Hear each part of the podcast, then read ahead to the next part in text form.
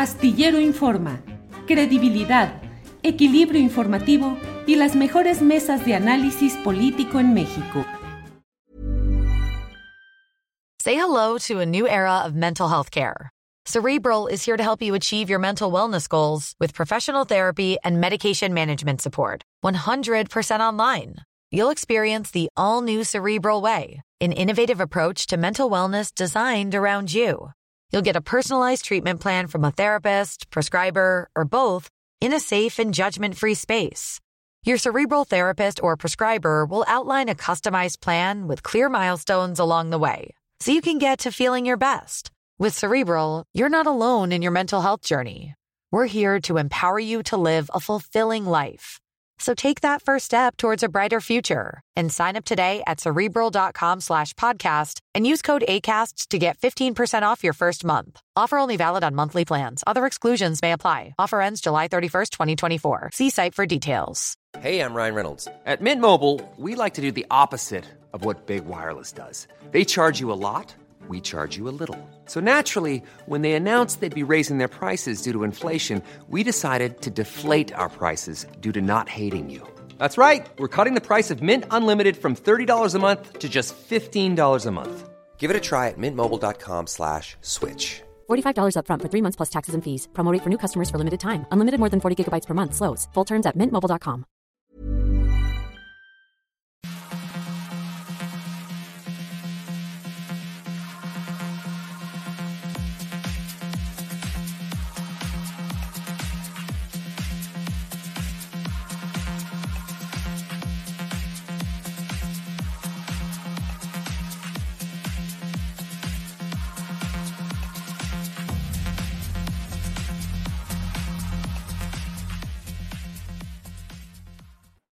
La una de la tarde, la una de la tarde en punto y ya estamos aquí en Astillero Informa. Gracias por acompañarnos en este lunes 30 de mayo de 2022. Estamos a punto de terminar el quinto mes del año. 30 de mayo y todo caminando a tambor batiente rumbo a las elecciones del próximo mes que ya está en puerta en seis estados del país. Mucha información, muchos asuntos interesantes. Gracias por acompañarnos en esta emisión de Astillero Informa, en la que tendremos, como siempre, la opinión de los periodistas eh, Salvador Frausto y Jorge Meléndez. Tendremos también un asomo a lo que está sucediendo en Tamaulipas con dos periodistas que conocen todo lo que está sucediendo allá, Marta Olivia López y Carlos Manuel Juárez. Tendremos, como siempre, las opiniones de Jacaranda Correa, de Claudia Villegas, en fin, todo un programa muy completo en este día.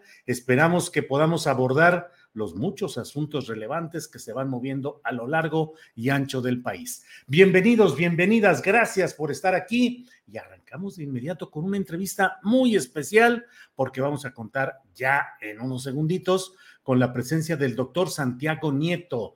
Él fue titular de la Unidad de Inteligencia Financiera de la Secretaría de Hacienda abogado, profesor universitario, especialista en materia electoral, prevención de lavado de dinero y combate a la corrupción. Santiago, buenas tardes. ¿Qué tal? Muy buenas tardes, Julio. Un saludo a ti y a tu auditorio.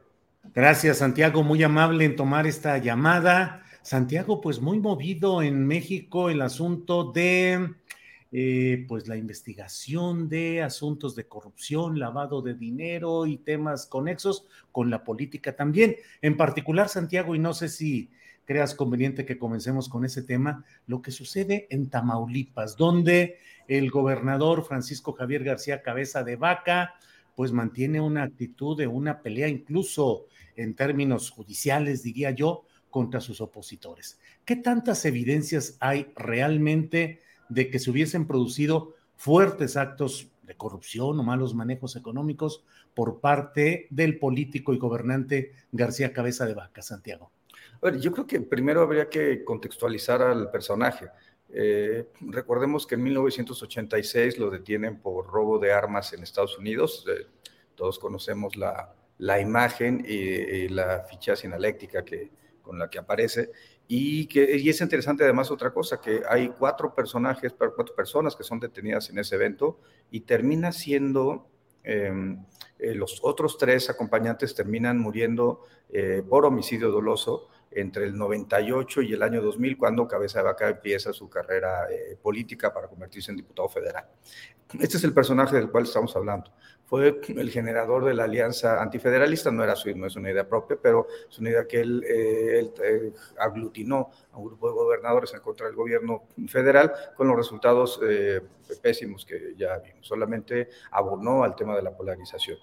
En ese contexto, eh, nosotros, en, su oportunidad, esto es público, eh, fue parte del debate que se dio en la, sección instructora, eh, en la Cámara de, Diputados, presentamos un par de denuncias ante la Fiscalía General de la República, en la cual habíamos encontrado una serie de, de manejos irregulares a lo largo de varios años por parte de la familia Cabeza de Vaca. Hay que recordar que es una familia que tiene unos 17 inmuebles en Estados Unidos, sin, sin contar los, los ranchos, sin contar las, los cuatro que tienen eh, cabeza vaca directamente en Reynosa y, y otros eh, municipios del estado de Tamaulipas, y eh, todos adquiridos por, por mecanismos, digamos, por decirlo menos extraños. Por un lado, hay el, el, caso que finalmente la Fiscalía General de la República llevó ante la sección instructora y ante los jueces que permitió que se librara una orden de aprehensión en contra del señor Cabeza de Vaca, pues era la, eh, la adquisición por 14.3 millones de pesos a partir de dos empresas fachada así determinadas por el SAT a una, de un inmueble en un departamento en, Santa Fe. Eh, y creo que es importante señalarlo porque hay una introducción de las empresas fachadas del dinero a una SOFOM. La SOFOM adquiere el inmueble para, para, para cabeza de vaca, transportándole el dinero a él.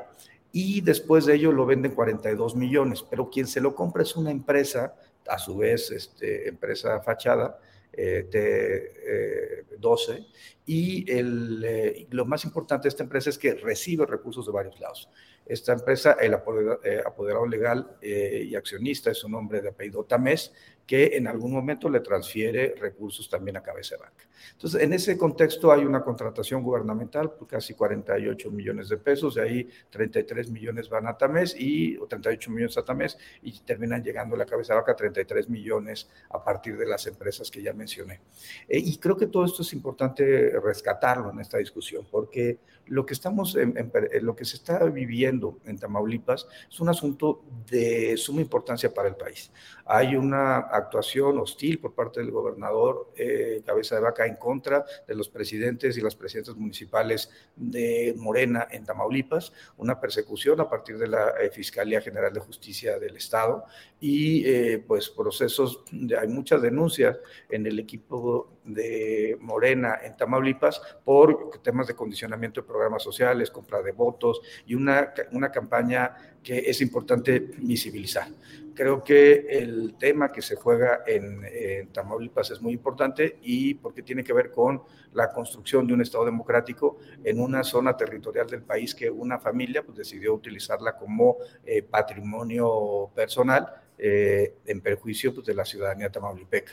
Y eso me lleva a un tema de reflexión importante, que es eh, precisamente el, discurso sobre las energías limpias. Todos estamos a favor de las energías limpias. El asunto de este discurso de cabeza vaca sobre las energías limpias es para poner campos de energía eólica extranjeros en sus terrenos en sus ranchos o en los ranchos de sus allegados, incluso de sus prestanombres. Por tanto, no se trata de un discurso de, de energías limpias, sino se trata, en buen español, de actos de corrupción.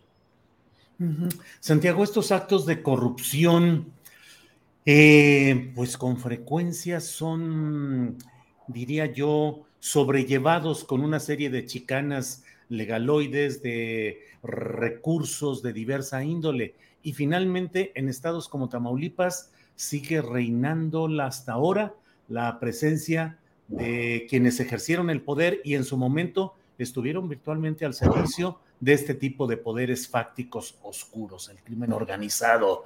En el caso de eh, García Cabeza de Vaca, él pretende encabezar una especie de rebelión en la cual él blande incluso la bandera de la lucha contra la corrupción y contra los actos de crimen organizado. ¿En qué vivimos en etapas como estas? ¿De un cinismo de algunos de estos gobernantes o realmente es tanto el batidillo de intereses y de embarrados los diferentes bandos que no hay ni a quién irle, Santiago.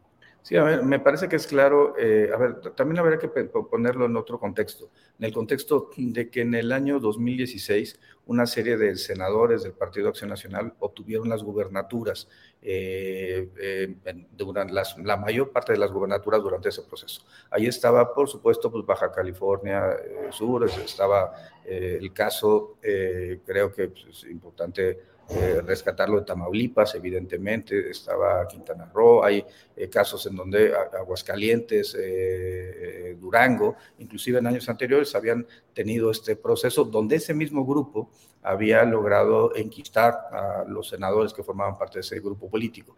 El tema es que han ido perdiendo espacio por espacio y esto ha sido gradual en los últimos años, pero se ha ido acelerando recientemente.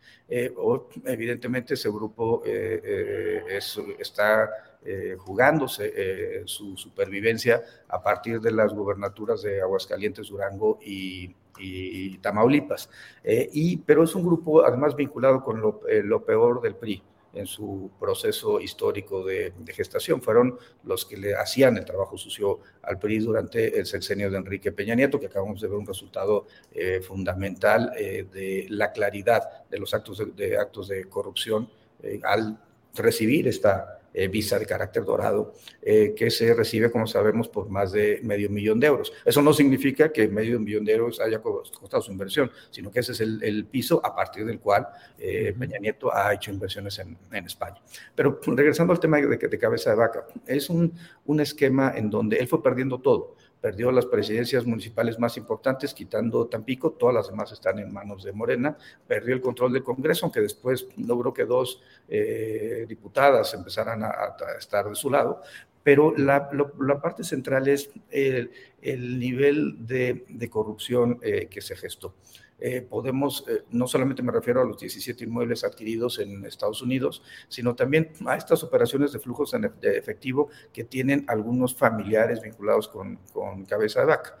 A un, su padre que recibiendo 500 mil o utilizar 500 mil dólares en efectivo, otra operación eh, también en un año electoral por 600 mil dólares, poco más, otra operación en 2014 por otros 450 eh, mil dólares. Y todos estos, si vamos sumando, eh, vamos a ver un, contexto en el cual la, eh, digamos, la, corrupción y el, la información privilegiada y el, y el manejo de la, de la política fue utilizado para, para enriquecerse y, y, generar pues, actos de franca complicidad. Pienso en la Universidad Autónoma de Tamaulipas, llegamos a detectar un caso en el cual el, eh, un familiar de cabeza vaca, que era el secretario administrativo, había generado un desvío de recursos vinculados con un equipo de fútbol, los Correcaminos. Entonces, creo que ahí hay, eh, yo creo que es un tema eh, central.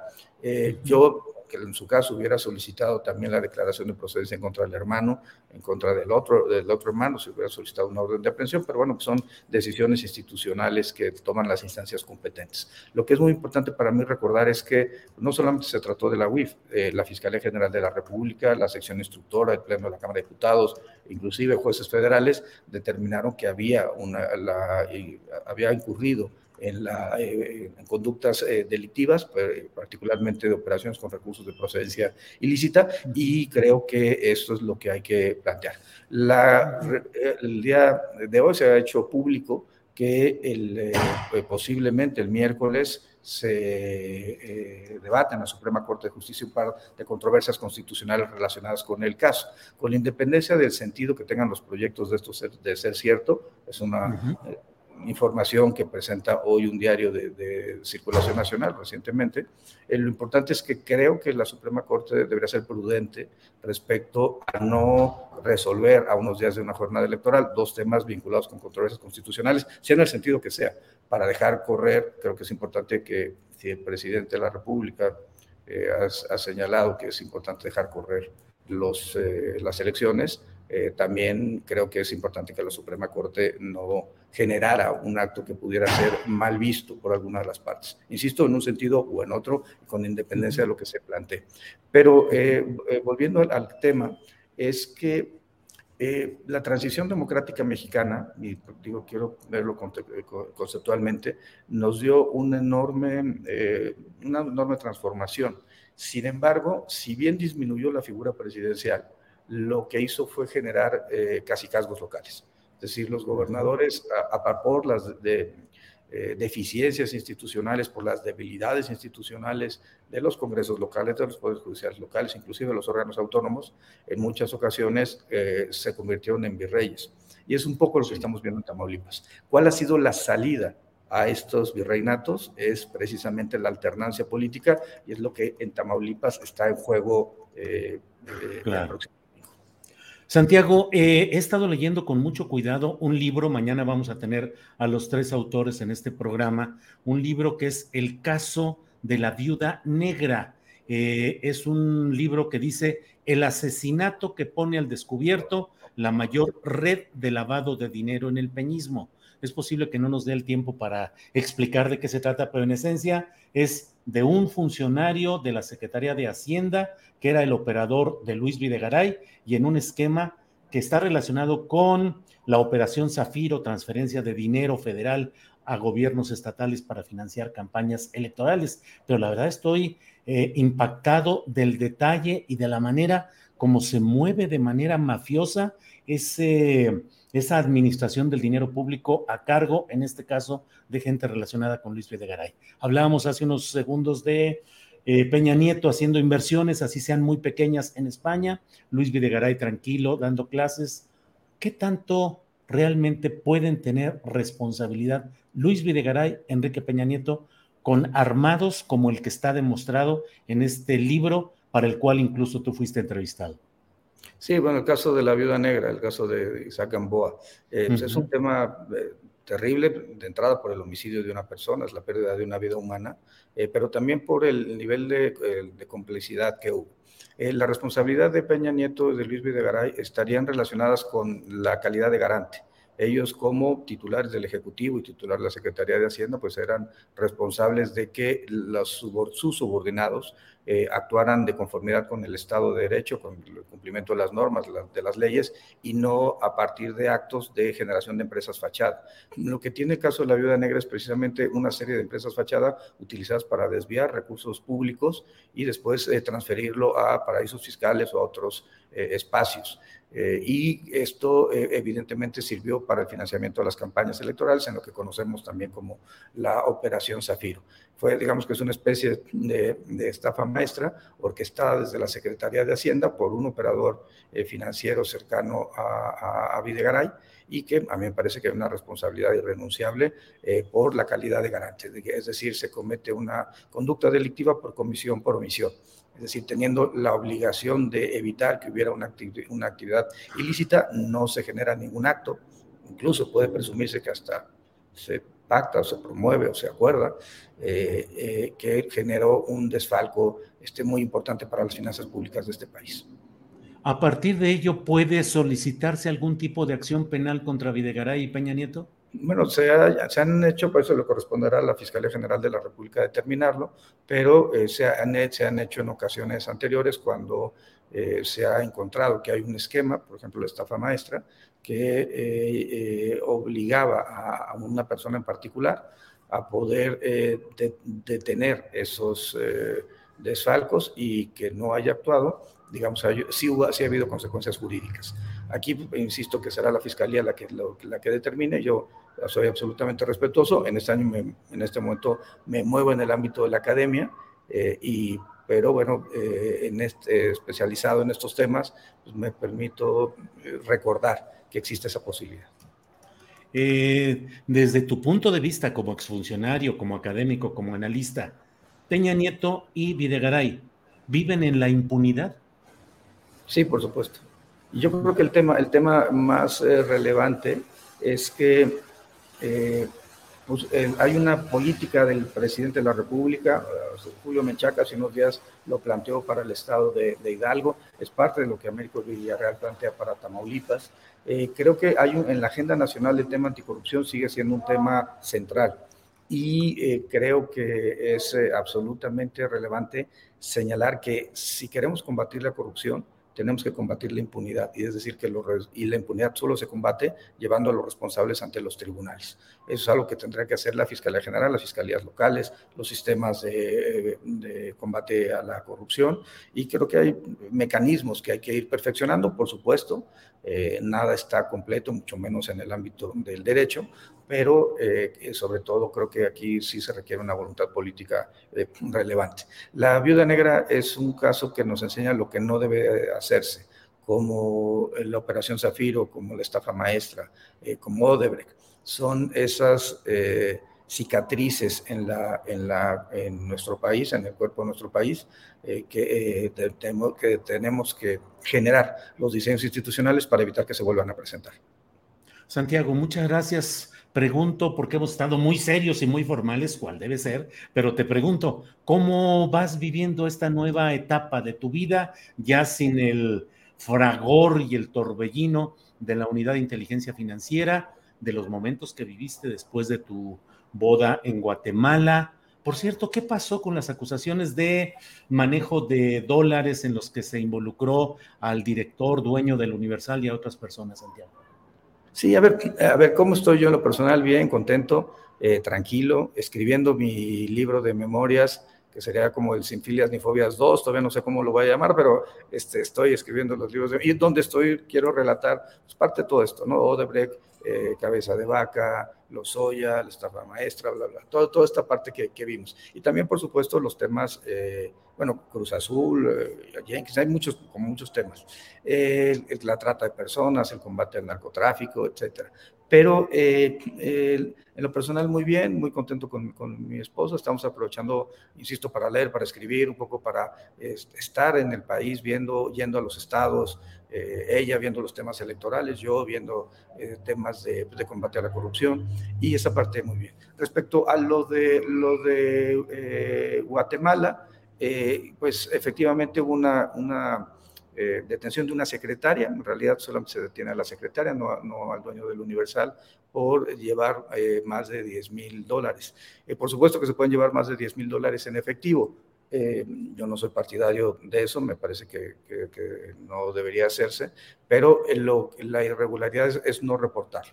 Y aquí en, en, en, particular hay un tema de división, las autoridades de Guatemala señalan que eh, sí se puso que tenían más de 10 mil dólares, pero no se puso cuánto, y que en otro lado se dice que eran 35, 25. Lo, lo cierto es que eh, hay un proceso que se llama autocorrección.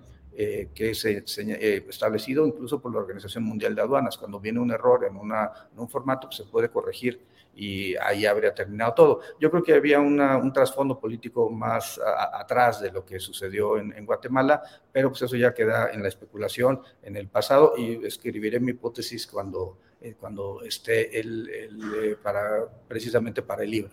Pero bueno, creo que eh, al final del día... Santiago, pero la hipótesis es que alguien quiso tumbarte.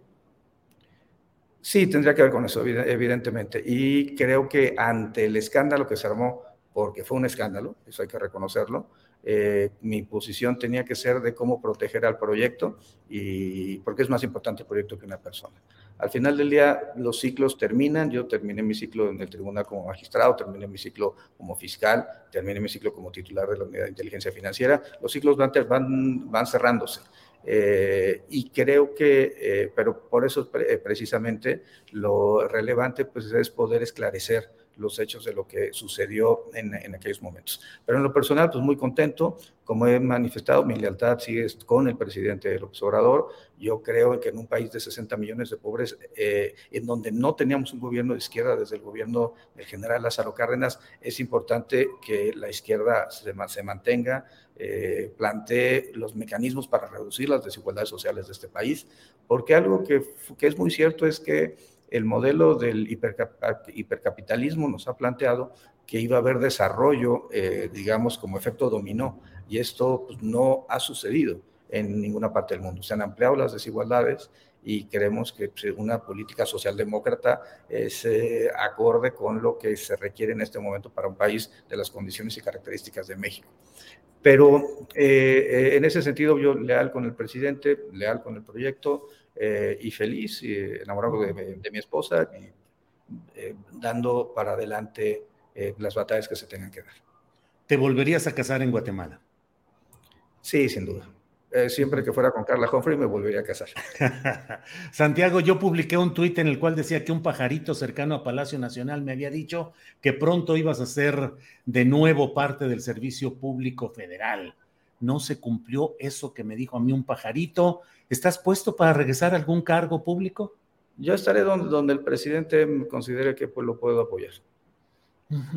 Bien. Santiago, pues muchas gracias a reserva de lo que desees agregar. Yo aprecio mucho tu disposición para platicar hoy. ¿Va ganando la impunidad y el crimen organizado en México en estos momentos, Santiago? A ver, eh, es una batalla que hay que dar permanentemente. Creo que en el ataque, el combate al sicariato, la Sedena, la Secretaría de Marina, la Guardia Nacional han hecho su parte. Creo que en el combate a las estructuras financieras, el SAT, la UIF, han, eh, trabajado eh, bien oportunamente eh, entiendo que la Procuraduría Fiscal está entrando también este, en, esta, en esta batalla, en esta su nueva administración con Arturo Medina, lo cual es importante. Y, bueno, que, pero creo que también hay que combatir la base social, y eso solamente se logra con programas sociales, porque el bienestar está haciendo su parte, pero nos faltan dos temas, la corrupción política, eh, que les da cobijo, protección. Los grupos delincuenciales no surgen por generación espontánea, son producto de los pactos con las autoridades, particularmente a nivel municipal o estatal. Pienso en Tamaulipas, por ejemplo, pienso en algunos municipios en el estado de Michoacán. Eh, y por otro lado, eh, hay que combatir la corrupción judicial, policial y ministerial que les genera un halo jurídico de protección. Esto, los amparos, la concesión de los amparos o eh, los no ejercicios de la acción penal, es algo que se tiene que ir revisando pero yo creo que la batalla se está dando, en varios frentes se va ganando, en otros hay que perfeccionarlo, evidentemente, y sobre todo yo creo que hay que tener una política integral de Estado. La eh, seguridad, la prevención, la procuración de justicia, la inteligencia, la impartición de justicia, la ejecución de penas, forman todo una política criminal de Estado, en donde no importa si el órgano es autónomo, si es el Poder Judicial, si es el Ejecutivo, todos deben participar para generar esas condiciones que le den seguridad a las personas, que creo que eso es lo que todas y todos eh, más anhelamos para nuestro país. Santiago, pues aprecio mucho tu buena disposición para esta entrevista y el que podamos hablar de estos y otros temas. Así es que muchas gracias eh, por esta participación, Santiago. Un abrazo y saludos al auditorio. Muchas gracias, Julio. Gracias, hasta luego.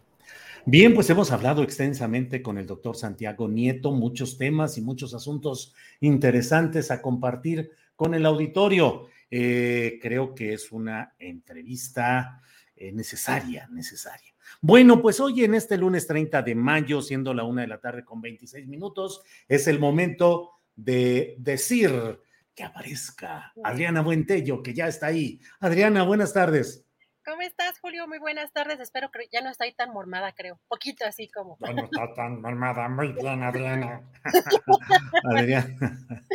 Ah, ¿Cómo has seguido? Antes de que entremos en todo, ¿cómo has seguido? Yo te veo ya muy bien, muy entera, pero ¿cómo vas? No, ya, ya, pues ya hasta fui con el médico porque ves que yo por las crisis de ansiedad no puedo permanecer mucho tiempo sin hacer ejercicio, que era para mí la parte más importante para no estar estresada. Ya me dieron permiso, ya puedo hacer ejercicio no he sentido cansancio, así que creo que todo va bien, pero pues ya sabes que dicen que este virus es muy traicionero y, pues no, no hay que bajar la, guardia, pero eso sí, decía, ya, ya se me subió la temperatura, no, es el calor, no sé cómo anden por allá. igual, igual, igual. Adriana, ¿qué tenemos? Que es un fin de semana cargado de información y hoy también hay muchos asuntos relevantes. ¿Con qué empezamos, Adriana? Pues para darte a escoger, vamos a aplicar la Taylor, la estrategia Taylor. No sé si quieras que continuemos con, eh, eh, ya que tuviste conversación con el doctor Santiago Nieto respecto justamente a Peña Nieto y su gestión y algunos de sus exfuncionarios sobre el tema de la Casa Blanca, o hablamos de algunos segmentos de la mañanera para que escojas. De la Casa Blanca, vamos entrándole y luego seguimos con la mañanera. Muy bien, pues precisamente eh, lo, aquí lo que pasa, Julio, mientras en España Enrique Peña Nieto se da la gran vida, eh, ahora con esta visa dorada, otorgada eh, solamente a millonarios o a quienes compren propiedades por miles de euros. Acá en México, ¿qué pasó con este tema de la Casa Blanca? Pues la jornada dio a conocer ayer que eh, tres exfuncionarios federales de la Secretaría de la Función Pública implicados en este robo, Julio, del expediente sobre la Casa Blanca, del cual también eh, precisamente la periodista Laura Sánchez Ley también dio cuenta de esto. Salieron, Julio, prácticamente impunes, ya que lograron frenar el proceso en su contra, pero además, Julio, sin que tengan que devolver este expediente, sin sanciones reales, solo van a tener que pedir una disculpa y hacer trabajo social. Pero aquí también concluiría, Julio, la investigación sobre corrupción de esta Casa Blanca. ¿Te acuerdas este, este, este reportaje que llevó eh, aproximadamente un año en, elaborar este reportaje en la unidad de investigación periodística de Carmen Aristegui en ese entonces que estaba en MBS y que fue em, integrada esta investigación por Daniel Izárraga, por Rafael Cabrera, por Sebastián Barragán y por Irving Huerta. Así que estos tres funcionarios o exfuncionarios, eh, la titular del tercer tribunal unitario en materia penal, Isabel Cristina Porras Odriozola, eh, concedió los beneficios de suspensión condicional a José Gabriel Carreño Camacho, ex, subsecretario de Responsabilidades Administrativas y Contrataciones Públicas, a Jesús Antonio Suárez, exdirector general de Denuncias e Investigaciones, y a Daniel Pérez Rueda, exdirector general adjunto de Investigaciones B, todos de la Secretaría de la Función Pública, que tuvieron bajo su responsabilidad el resguardo del expediente original de la investigación realizada por la Secretaría de la Función Pública en 2015, en esa época a cargo de Virgilio Andrade. ¿Cómo ves esta, pues, esta pues noticia? pues queda en nada finalmente, o sea, una eh, sanción absolutamente menor que no corresponde con la dimensión de lo que ahí se mostró que fue un golpe impactante en cuanto a corrupción. Y bueno, pues ahí en los eh, laberintos de la burocracia se pierde el expediente, no lo tenemos, se nos fue, subió, bajó y no pasa nada, una sanción mínima y que hagan algún tipo de servicio social que implica pues ir a cursos y realizar algún tipo de tareas y San se acabó. Pero bueno, pues así andan las cosas, Adriana. Y de respecto, perdón. No, nada más comentar que precisamente Laura Sánchez Ley hace un poco menos de un año, hace algunos meses, también decía que había sido em, este expediente de esta investigación. Eh, el pasado 6 de octubre, el Comité de Transparencia Interno decidió clasificar como reservada, Julio, un año toda la información referente a esta investigación en contra de estos eh, funcionarios, exfuncionarios de la Secretaría de la Función Pública que se lo robaron con el pretexto para no afectar la investigación. ¿Y cuáles son los resultados precisamente de esta investigación? La parte que sí resulta muy frustrante también después de un escándalo de corrupción que está acreditado plenamente y que además marcó el sexenio de Enrique Peña Nieto, Julio. Así y nos vemos con algo a la conferencia mañanera. Hay declaraciones interesantes del presidente Andrés Manuel López Obrador porque hoy en la conferencia mañanera eh, sobre este caso que el fin de semana pues, fue muy criticado, eh, sobre este retén instalado por eh, sujetos armados en la Sierra de Sinaloa, donde fueron interrogados periodistas que cubrían la gira al trabajo del presidente este fin de semana. Hoy en la conferencia mañanera, el presidente dijo que sí, hizo un gran escándalo y reiteró que él no es Felipe Calderón porque él no pactó con la delincuencia como sí lo hizo Calderón. Vamos a escuchar qué dijo y un escándalo por un retén. Esa era la nota este, principal. Y este, difundir de que hay acuerdos con la delincuencia. Pues no, tuve que decir que yo no era Calderón, porque no soy Calderón. Este, él pactó con la delincuencia. Y él tenía a García Luna de jefe de seguridad pública. Y él, en vez de atender las causas que originan la violencia, declaró una guerra. No somos lo mismo. Y él permitió de que hubieran masacres. Pero los muy cretinos, conservadores, piensan que es lo mismo. Pues sí, todo un tema muy polémico, Adriana, porque lo cierto es que personal eh, con uniformes tipo militar camuflados, eh, camuflados, es que sí, camuflados, em, y con equipo táctico, con todo eso, radiocomunicaciones, cuernos de chivo y no sé cuántas cosas, pues detuvieron, eran unas 10 personas, según los relatos que se han conocido, detuvieron al convoy de vehículos en el que se transportaban reporteros que estaban cubriendo esta gira eh, entre en el camino que iba de Badiraguato a una parte de Chihuahua y eh, pues los interrogaron, se asomaron ahí y luego a uno de los vehículos pidieron que se subiera, así lo han descrito, un adulto mayor que los acompañó hasta cierta parte del camino donde ya los dejó cuando ya no había ahí ningún problema. Pues sí es complicado todo ese asunto, Adrián.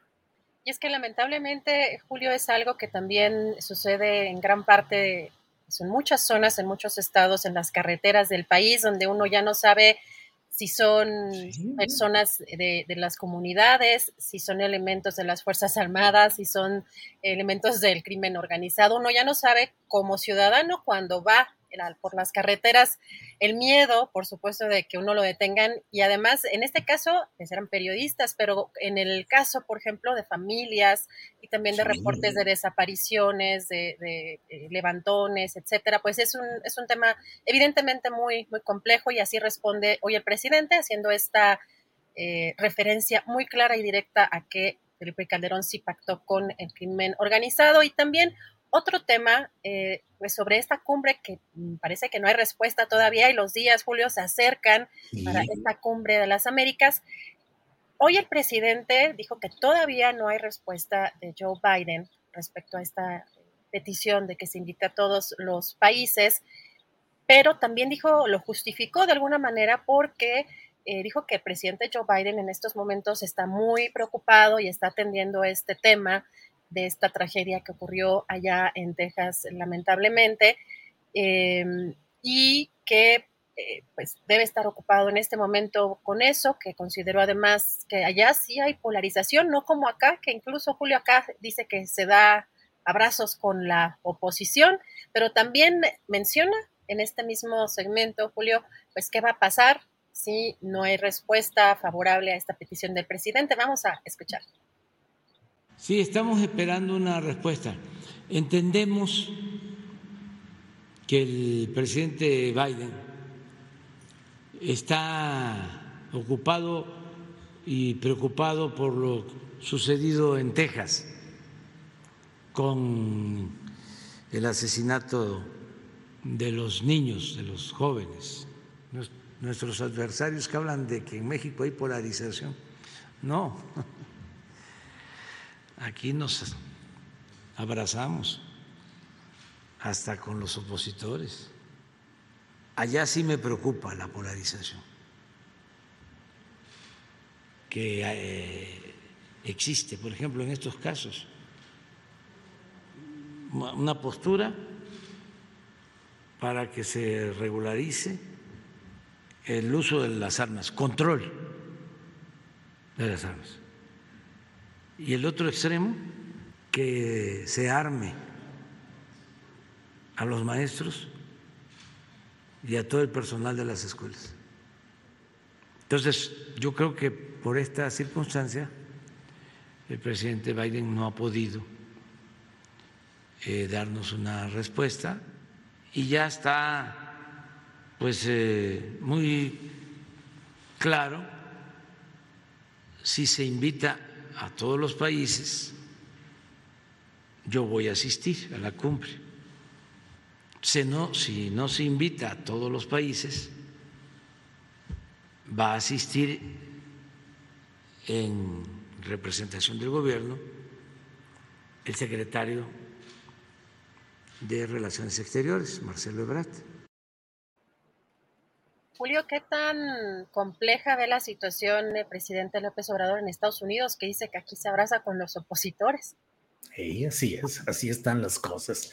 Pues hay mucha información y muchos datos relevantes en este lunes 30 de mayo y bueno, pues vamos a, a continuar con estas y otras informaciones relevantes y nuestra tanda de entrevistas y de comentarios, Adriana.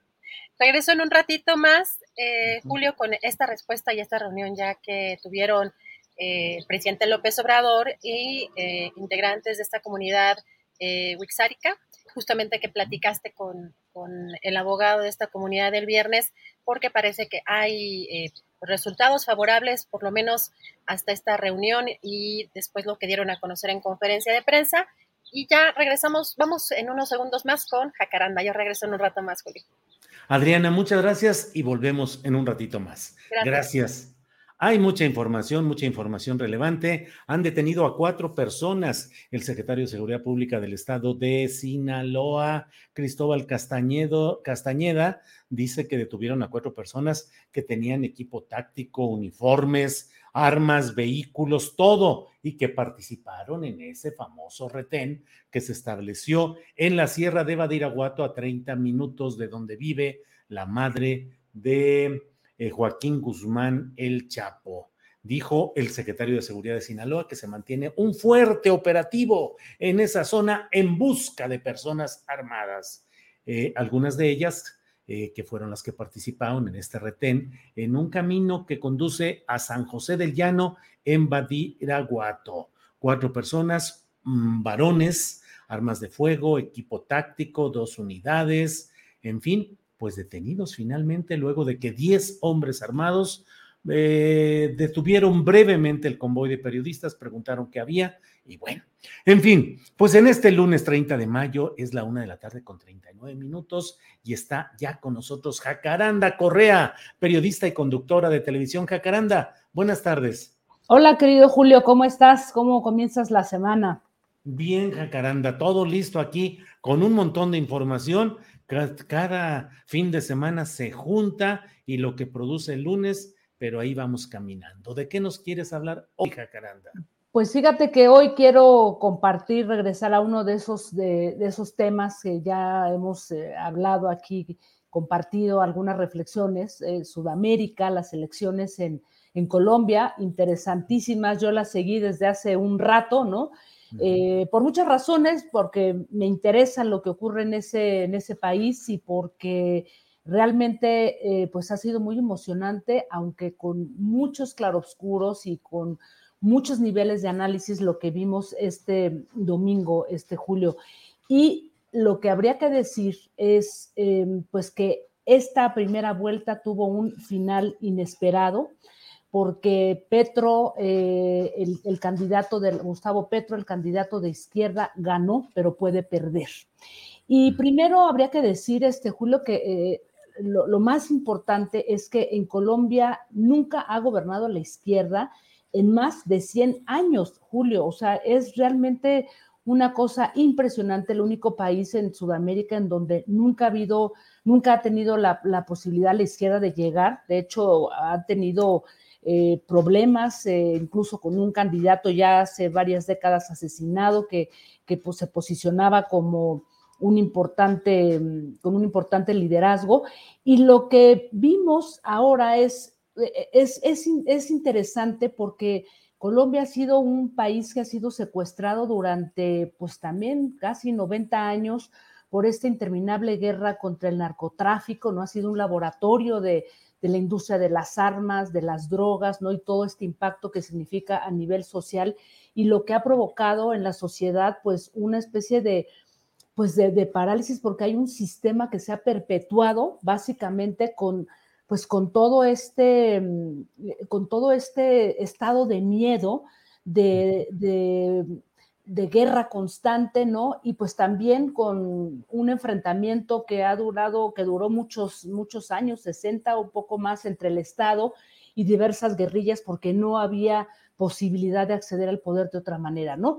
Todo ello provocó que el centro y la derecha, que son casi lo mismo, ¿no? Pues lleva, se instalaran en el poder pues durante más de 100 años eh, en, en, la, en la política colomba, eh, colombiana. Y bueno, todo esto se ha ido transformando, Julio, con los estallidos sociales que vimos desde hace eh, dos años y bueno, todo lo que, lo que se detonó durante la pandemia. Vimos a cientos, miles de, de, colombianos salir a las calles y vimos la represión de la que fueron objeto por parte de, de Iván Duque, que representa esa derecha, ese uribismo, como dicen los colombianos, que de alguna manera, bueno, pues han impedido la llegada de otras fuerzas políticas al, gobierno este, eh, colombiano. Y bueno, todo esto se, transforma también con la llegada de, Gustavo eh, Petro, ¿no? Y con esta primera vuelta, ¿no? Eh, pues un, un, sorpresivo avance, aunque con una victoria agridulce, Julio, porque gana con el 40.3%, ¿no? En esta primera vuelta, pero detrás de él viene un personajazo que no sabemos en qué momento se coló. Este, este Rodolfo Hernández, quien es un empresario de la construcción y que de pronto declinó participar en cualquier debate y se metió al TikTok porque dijo, desde aquí le voy a hablar al pueblo, de hecho ahí lo conoció como el viejito de TikTok, una cosa muy impresionante.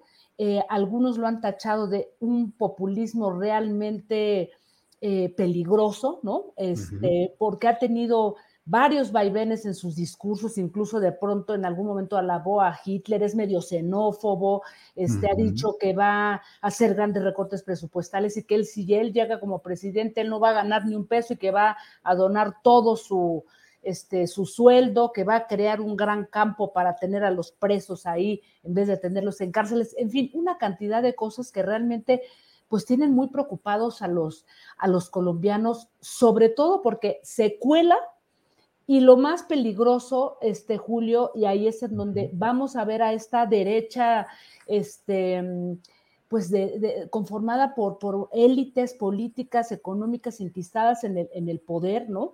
durante décadas que van a tratar de sumarle los votos que ya perdieron, porque el candidato de esa derecha se quedó en tercer lugar, pero pues tiene un 24%, Julio, lo que, imagínate, 24% más el 28% que, que logra este tiktokero, ¿no?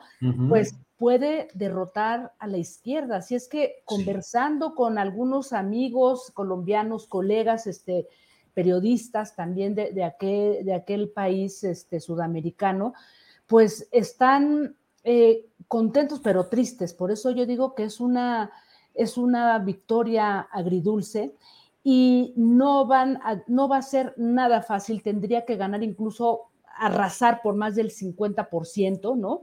Este, en esa segunda vuelta, porque si se alía este, este hombre que se coló en la, en la segunda vuelta con esta fuerza que representa al, uribismo, a esta derecha rancia eh, en, Colombia, pues puede ser realmente una tragedia y algo tristísimo, ¿no? Y aquí lo interesante, este Julio, es que se está creando toda una campaña contra Gustavo Petro, que, o sea, cualquier parecido con, lo que ocurrió en México no es casualidad, el propio, este, el expresidente Álvaro Uribe en sus cuentas de Twitter, que ya se la han cancelado, por cierto, dos, bueno, la han bloqueado dos veces, este, la propia plataforma, calificando a Petro de eh, Gustavo Petro, que sí, es cierto, tiene un pasado guerrillero, lo ha, lo ha dicho abiertamente y ha explicado por qué estuvo ahí, también ha formado parte de la teología de la liberación, en fin, todo esto ha generado un discurso de que el castrochavismo se va a imponer en, Colombia, el neocomunismo, ¿no? Le ha llamado también un infiltrado del terrorismo, o sea, una contracampaña realmente preocupante, pero vamos a ver, Julio, si lo que viene para la segunda vuelta, tal como ocurrió aquí en nuestro país, la fuerza, la voluntad de cambio, eh, el voto eh, legítimo y transparente se impone para transformar eh, ese, ese, gobierno en el que nunca ha estado la izquierda este, pues gobernando, Julio. Fíjate, Jacaranda, y las lecciones que también debemos extraer los mexicanos en lo general para quienes están en un espectro partidista o en otro. 40.3% fue lo que obtuvo Gustavo Petro con su coalición Pacto Histórico allá en Colombia. Eh, pues con eso debería haber sido suficiente porque el siguiente tuvo 28.2, 40.3 contra 28.2. En 2006 en México, eh, Felipe Calderón se hizo, se alzó, se quedó desde mi punto de vista fraudulentamente con la presidencia de México con una diferencia de menos de medio punto. Es decir, según las cifras oficiales, Felipe Calderón obtuvo 35.89% de los votos, mientras que Andrés Manuel López Obrador se quedó con 35.31, es decir, eh, punto 57% de diferencia, menos de medio punto porcentual de diferencia, y a partir de ahí, eh, Calderón y compañía dijeron, nosotros de aquí somos y excluimos a todo mundo. Pero lo que me llama también la atención Jacaranda, es que Roberto Madrazo en esa votación obtuvo el, 22.26% de los votos. Es decir, si Madrazo, si el PRI se hubiera unido al PAN, hubieran quedado con 57, 58% de los votos contra 35 de Andrés Manuel. Entonces, no nos confiemos, analicemos veamos de un lado y de otro, no es que esté dando consejos para un lado o para otro, pero hay que revisar las consecuencias de las alianzas y de todo esto. Así es, Julio, y, tocas creo que un punto muy interesante porque aquí con esta alianza eh, pues es, e, esta mezcla de, todo que tenemos, este, la Alianza Va por México, eh, pues no sabemos cómo, cómo pueda unirse y cómo pueda apuntalar un, un candidato, como tú bien dices, no hay que confiarnos, aunque ahora mismo sabemos que en las próximas elecciones Morena va a, ganar eh, varios estados, ¿no? Eh, incluso disputándose Hidalgo, que, en el que nunca ha gobernado otro partido, este, nunca ha habido alternancia. De todas maneras, no hay que confiarnos porque también ya hemos visto lo que ha ocurrido en otros países donde se cuelan unos personajes impensables, como en el caso de Francia hace algunos, este, algunas semanas en la elección, una derecha, la ultraderecha, también pisándole los talones al presidente Macron. Así es que, como tú bien lo dices, creo que eh, pues hay que mirar afuera qué es lo que está ocurriendo, cómo se mueven las fuerzas, cómo, cómo se tejen, ¿no? Una cantidad de intereses eh, económicos, ¿no? Y, para poder apuntalar a, determinados este, candidatos y eso pues sin duda es peligrosísimo, ¿no? Y más ahí, en Colombia pues con una abstención bastante alta, por cierto. Jacaranda, pues hoy nos ha tocado eh, remover la neurona latinoamericana. Así específicamente sudamericana. Entonces, bueno, pues eh, te agradecemos como siempre a reserva de lo que desees agregar, te agradecemos esta oportunidad de asomarnos en este lunes a otra parte de la realidad que nos, eh, que debemos de asomarnos a lo que ahí está pasando, Jacaranda. Así es, totalmente, Julio. Así es que bueno, pues vamos a estar pendientes qué pasa en esta segunda vuelta y ojalá que, que, ocurra como en Chile, ¿te acuerdas? Este también eh, este candidato, este Boris de la izquierda, que pues la peleó durísimo y logró este arrasar, ¿no? Pues vamos a ver si aquí la gente de Petro y esa oligarquía ahí instalada en el poder en Colombia, junto con una alianza con, militares, hay que decirlo, porque es, tremendo lo que ocurre en este, en este país, eh, pues logran eh, derrotar o, más bien sacudir y generar un cambio este, histórico, Julio. Perfecto. Bueno, pues eh, seguimos atentos, Jacaranda, y espero vernos la próxima semana. Gracias hoy por remover la neurona latinoamericana. Gracias, Jacaranda. Ahora sí soy yo, eso así como muy, como canción, ¿no? Así es. la neurona latinoamericana. Así es, como para echar un bailecito Exacto. y toda la cosa.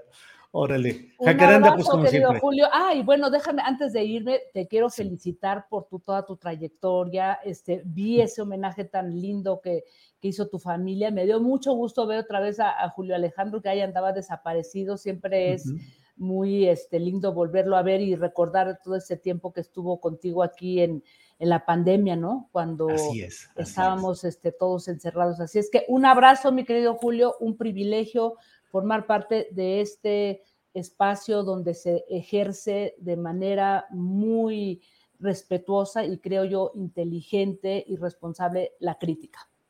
Muchas gracias, Jacaranda, eres muy amable y bueno, pues ya estaremos de nuevo la próxima semana. Gracias, Jacaranda. Un abrazo, querido Julio. Hasta luego. Bueno, pues estamos removiendo las neuronas latinoamericanas, efectivamente, con sonecito y con ritmo sabrosón de por allá, pero vamos ahora a otro lugar donde pues vamos a tener información acerca de lo que sucede en el mundo de las finanzas de la economía y para ello está Claudia Villegas, nuestra compañera periodista que ya debe estar por aquí. Eh, Claudia, buenas tardes. Muy buenas tardes, Julio. ¿Cómo están? Un gusto saludarlos y saludarlas. Gracias, Claudia Villegas, periodista y directora de la revista Fortuna. Claudia, ¿qué nos dices en este inicio, en esta que es la última semana de mayo, 30 de mayo? ¿Qué tema tienes para hoy, Claudia? El superpeso, Julio, el superpeso que regresó y que está, como bien diría nuestra amiga Jacaranda Correa, pues removiendo las neuronas de todos los financieros y los economistas que se preguntan qué está pasando con la economía mexicana y con este superpeso, Julio, que está en niveles inferiores al 19.60 y que la verdad lo que está pasando con el superpeso tiene que ver con la decisión del gobierno del presidente López Obrador, como ya lo hemos dicho aquí, pues ya sabes, Julio, de no apostar por el endeudamiento, de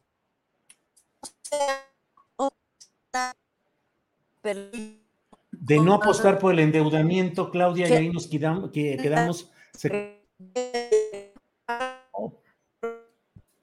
Bueno, se escucha nada más ahí el movimiento de, eh, ya sabe usted que a veces la transmisión a través de teléfono eh, se nos complica, pero vamos a tratar de restablecer la comunicación adecuada con Claudia Villegas, que nos está hablando de este tema del superpeso mexicano, eh, que efectivamente hoy veía un artículo en el país referente a este tema. Me dicen, por favor, Sebastián, eh, Adriana, cuando ya esté nuevamente reinstalada Claudia Villegas, eh, me dicen, por favor, mientras yo voy comentando aquí con la audiencia de que hay muchos comentarios respecto a este tema. ¿Qué está pasando? ¿Por qué el peso mexicano no está sufriendo las turbulencias tan anunciadas?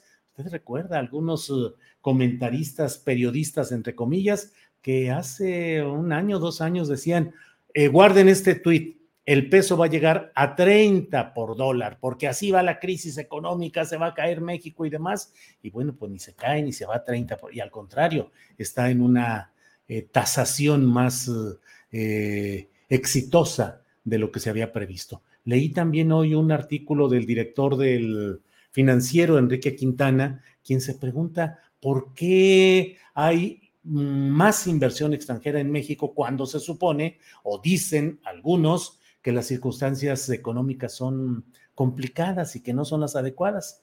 Todavía no está, eh, no, no, no, veo, aquí veo que todavía no está eh, Claudia.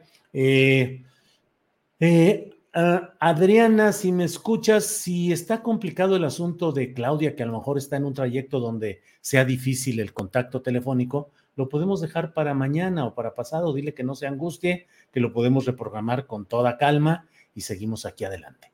Bueno, eh, le decía pues que el propio Enrique Quintana, el director del financiero, director editorial, decía que por qué está dándose toda esta serie de eh, el título, el título de la, de la columna de Enrique Quintana es apuestan por el país, no por el gobierno. ¿Ya está por ahí, Claudia? Eh, y dice, diversas personas se preguntan cómo es posible que haya un flujo creciente de recursos del exterior en el contexto de incertidumbre y desconfianza en el cual nos encontramos. Y bueno, pues ya da una serie de razonamientos sobre este punto. Eh, a ver, va Claudia Villegas, a ver si ya mejoró. Claudia Villegas, ¿cómo vas? Claudia Villegas aquí reportando, Houston, Houston reportando a Claudia Villegas. Claudia, ¿me copias? Claudia, ¿tienes el contacto? Claudia, no, pues efectivamente no, no entra. No, pues sin problema. Adriana, si puedes decirle a Claudia que podemos hacerlo mañana o pasado, no hay, no hay problema. Eh, eh, eh, sí, pues para qué nos, nos complicamos de más este asunto. Eh, podemos hacerlo. Eh, eh, bueno, en eso estamos, en eso estamos justamente caminando y vamos a eh, pues le digo, pues de eso podemos platicar mañana con eh, Claudia Villegas acerca de lo que está pasando con el superpeso, qué es lo que sucede. Y bueno, también tenemos que estar atentos y eso se lo preguntaremos a Claudia, ya sea mañana o sea hoy, pues le preguntaremos acerca de qué sucede con eh, pues las expectativas, la inflación, el desorden económico, el riesgo derivado de la propia economía declinante o complicada de Estados Unidos pues que tanto también que no sea esto un espejismo, que ojalá y esta, en otras ocasiones debo decirle que ha habido momentos en los cuales el peso ha tenido una, eh, un cambio favorable para México en cuanto al dólar y luego pasan algunos días o semanas y ¡pum! cambian las cosas terriblemente. Bueno, antes de ir con nuestro siguiente espacio, que es la mesa de periodistas de Tamaulipas, para preguntarnos qué está pasando con García Cabeza de Vaca, qué está pasando con órdenes de aprehensión, citatorios judiciales, qué está pasando donde el propio secretario de Gobernación, Adán Augusto López Hernández, dijo ni más ni menos que eh, vaca que ladra no topa. Órale. Permítanme ir a una breve, em, permítanme ir a una, eh, a un promocional pequeño, por favor, Sebastián, un promocional de aportaciones y donaciones a este programa y regresamos ya para nuestra mesa de periodismo relacionada con Tamaulipas. Volvemos.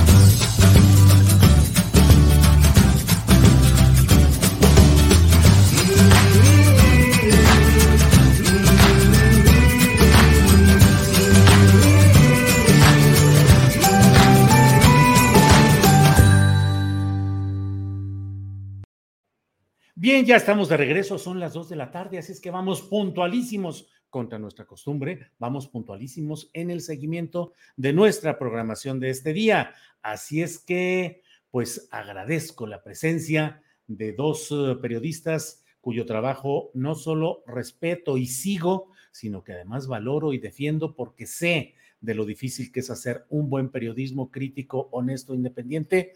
Híjole, ni más ni menos que en Tamaulipas. Así es que doy la bienvenida a Marta Olivia López, directora de En un 2x3 Tamaulipas. Marta Olivia, buenas tardes. Gracias, Julio. Muy buenas tardes. Un gusto estar aquí con ustedes. Gracias. Carlos Manuel Juárez, director de Elefante Blanco. Carlos, buenas tardes. Chun, chun, chun. No se oye, Carlos. Siempre andamos ahí con estos atorones. Ahí ya, ahí ya. Perfecto. Buenas tardes, Julio. Buenas buena tardes, Marta Olivia a toda la audiencia también. Órale, gracias. Em, bueno, antes de entrar en materia, eh, tenemos aquí un eh, video que nos hizo llegar precisamente Marta Olivia. Vamos a compartirlo y regresamos para platicar sobre estos y otros temas. Por favor, Sebastián. Tamaulipas es de todos. Los caciques, los aspirantes a caciques, los ladrones, corruptos y tiranos van para afuera. Ya se van. Miren, además, no hay que tenerles miedo. Vaca que ladra no topa. Es la hora, es el momento de Tamaulipas y es con Américo. Américo va a liberar a Tamaulipas de la opresión con mano firme, con brazo fuerte y mano extendida. Américo va a ser un gran gobernador de Tamaulipas porque Tamaulipas lo merece, Tamaulipas lo requiere. Bueno, comienzo con Marta Olivia. Marta Olivia, ¿qué pensar de este discurso del secretario de Gobernación, oficina que usualmente pues se mantiene al margen de la estridencia partidista, de los choques directos con los eh, actores políticos, porque bueno, finalmente, eh, pues ellos son los que tienen que llevar luego la concertación, la negociación, la interlocución. Luego le, me gustaría preguntarle a Carlos Manuel Juárez, porque bueno, pareciera que justamente Adán Augusto fue quien abrió la puerta a una especie de tregua con García Cabeza de Vaca en la Secretaría de Gobernación cuando llegó Adán Augusto. Pero Marta Olivia, tu reflexión sobre estos dichos del secretario de Gobernación. Eh, vaca que ladra no topa.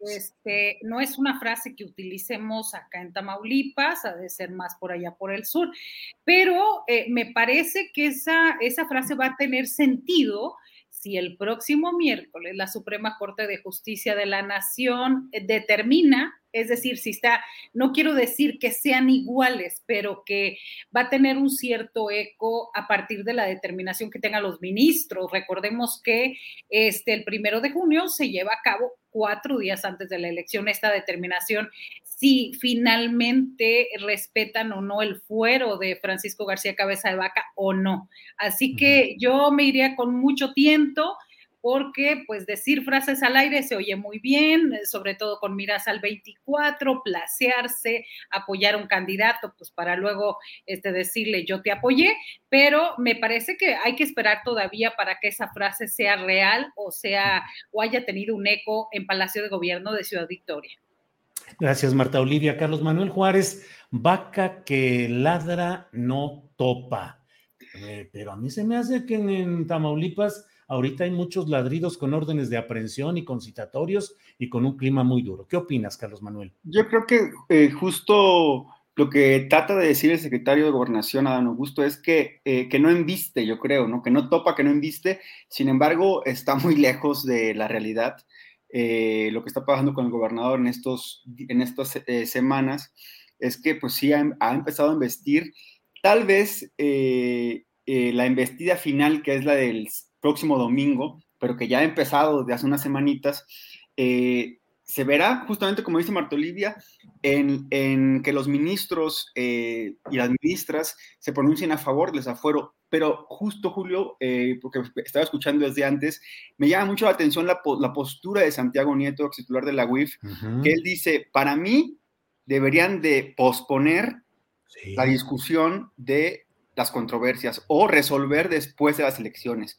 Me parece este posicionamiento de Santiago Nieto bastante importante, dado que él tiene los elementos, los expuso en tu entrevista que, le, acabas de hacer, eh, y él dice, bueno, vamos a esperar mejor a que pasen las elecciones.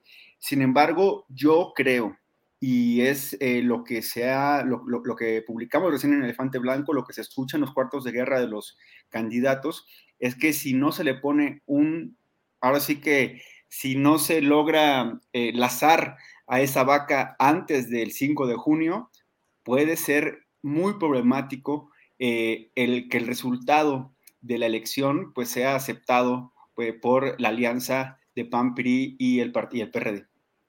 Gracias, Carlos Manuel. Marta Olivia, ¿a qué pareciera que está jugando políticamente el gobernador García Cabeza de Vaca? No al triunfo electoral, porque se parece, según las encuestas de opinión, que está perdido a el PRI, PAN y lo que queda del PRD, y que Morena está muy encaminado con Américo Villarreal.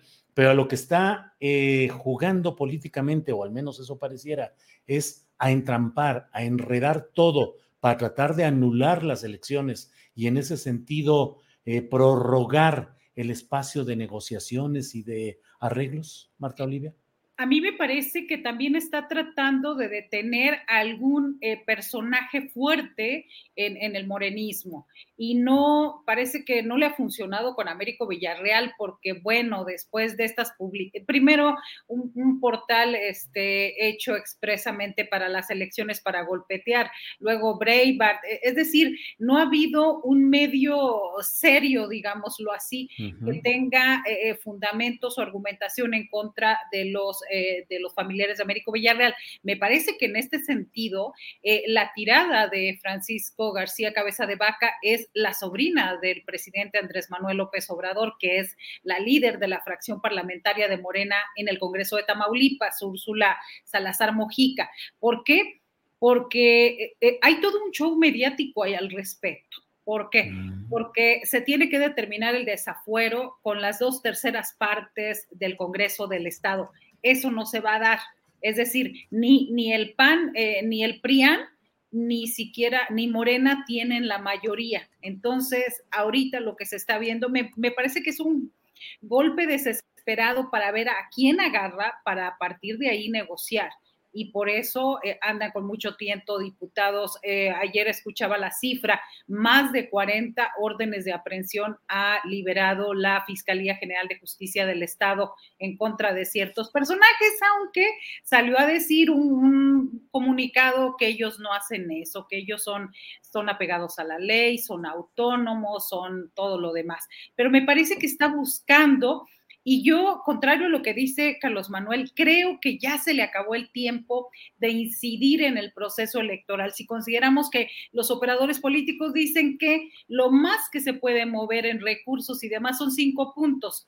Las encuestas que señalan que hemos visto hoy mismo hablan de una diferencia de más de 20 puntos. Yo creo que bastante prudentes, yo me andaría como en 7% la más complicada de diferencia pero aún así no le va a alcanzar ya el fallo que sea, porque no va a poder determinar ni difundir nada, vamos a suponer que lo declaran inocente o no le quitan el fuero, pues no le va a alcanzar el tiempo para ya difundir. Recordemos que el miércoles también terminan campañas y promoción política de todo tipo.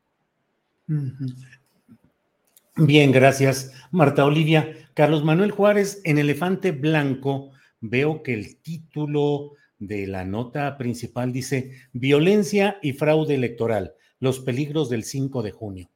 ¿Cómo está esto, Carlos Manuel?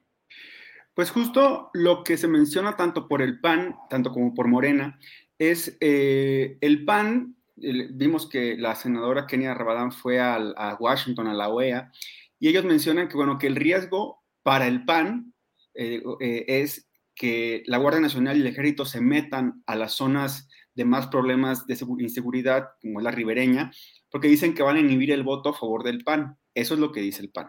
Morena dice que el riesgo es que las estructuras del PAN y el PRI son estructuras fuertes que mostraron sus dientes en el tema de la revocación de mandato, intimidando a la población que, que asistía a participar, pues también inhiban el voto. Entonces ahí es donde se engloba el tema de la violencia. No, sí, es, es, curioso, Julio, y lo que hicimos consignar en la nota, porque, eh, y también me, me, gustaría también saber qué, piensa Marta Olivia, creo que en esta ocasión no hemos escuchado eh, que el cártel del Golfo, o el cártel del Noreste, o los Zetas, o el cártel Jalisco Nueva Generación, que también tiene presencia en Tamaulipas, eh, estén haciendo públicamente su, su apoyo explícito a un partido o a otro.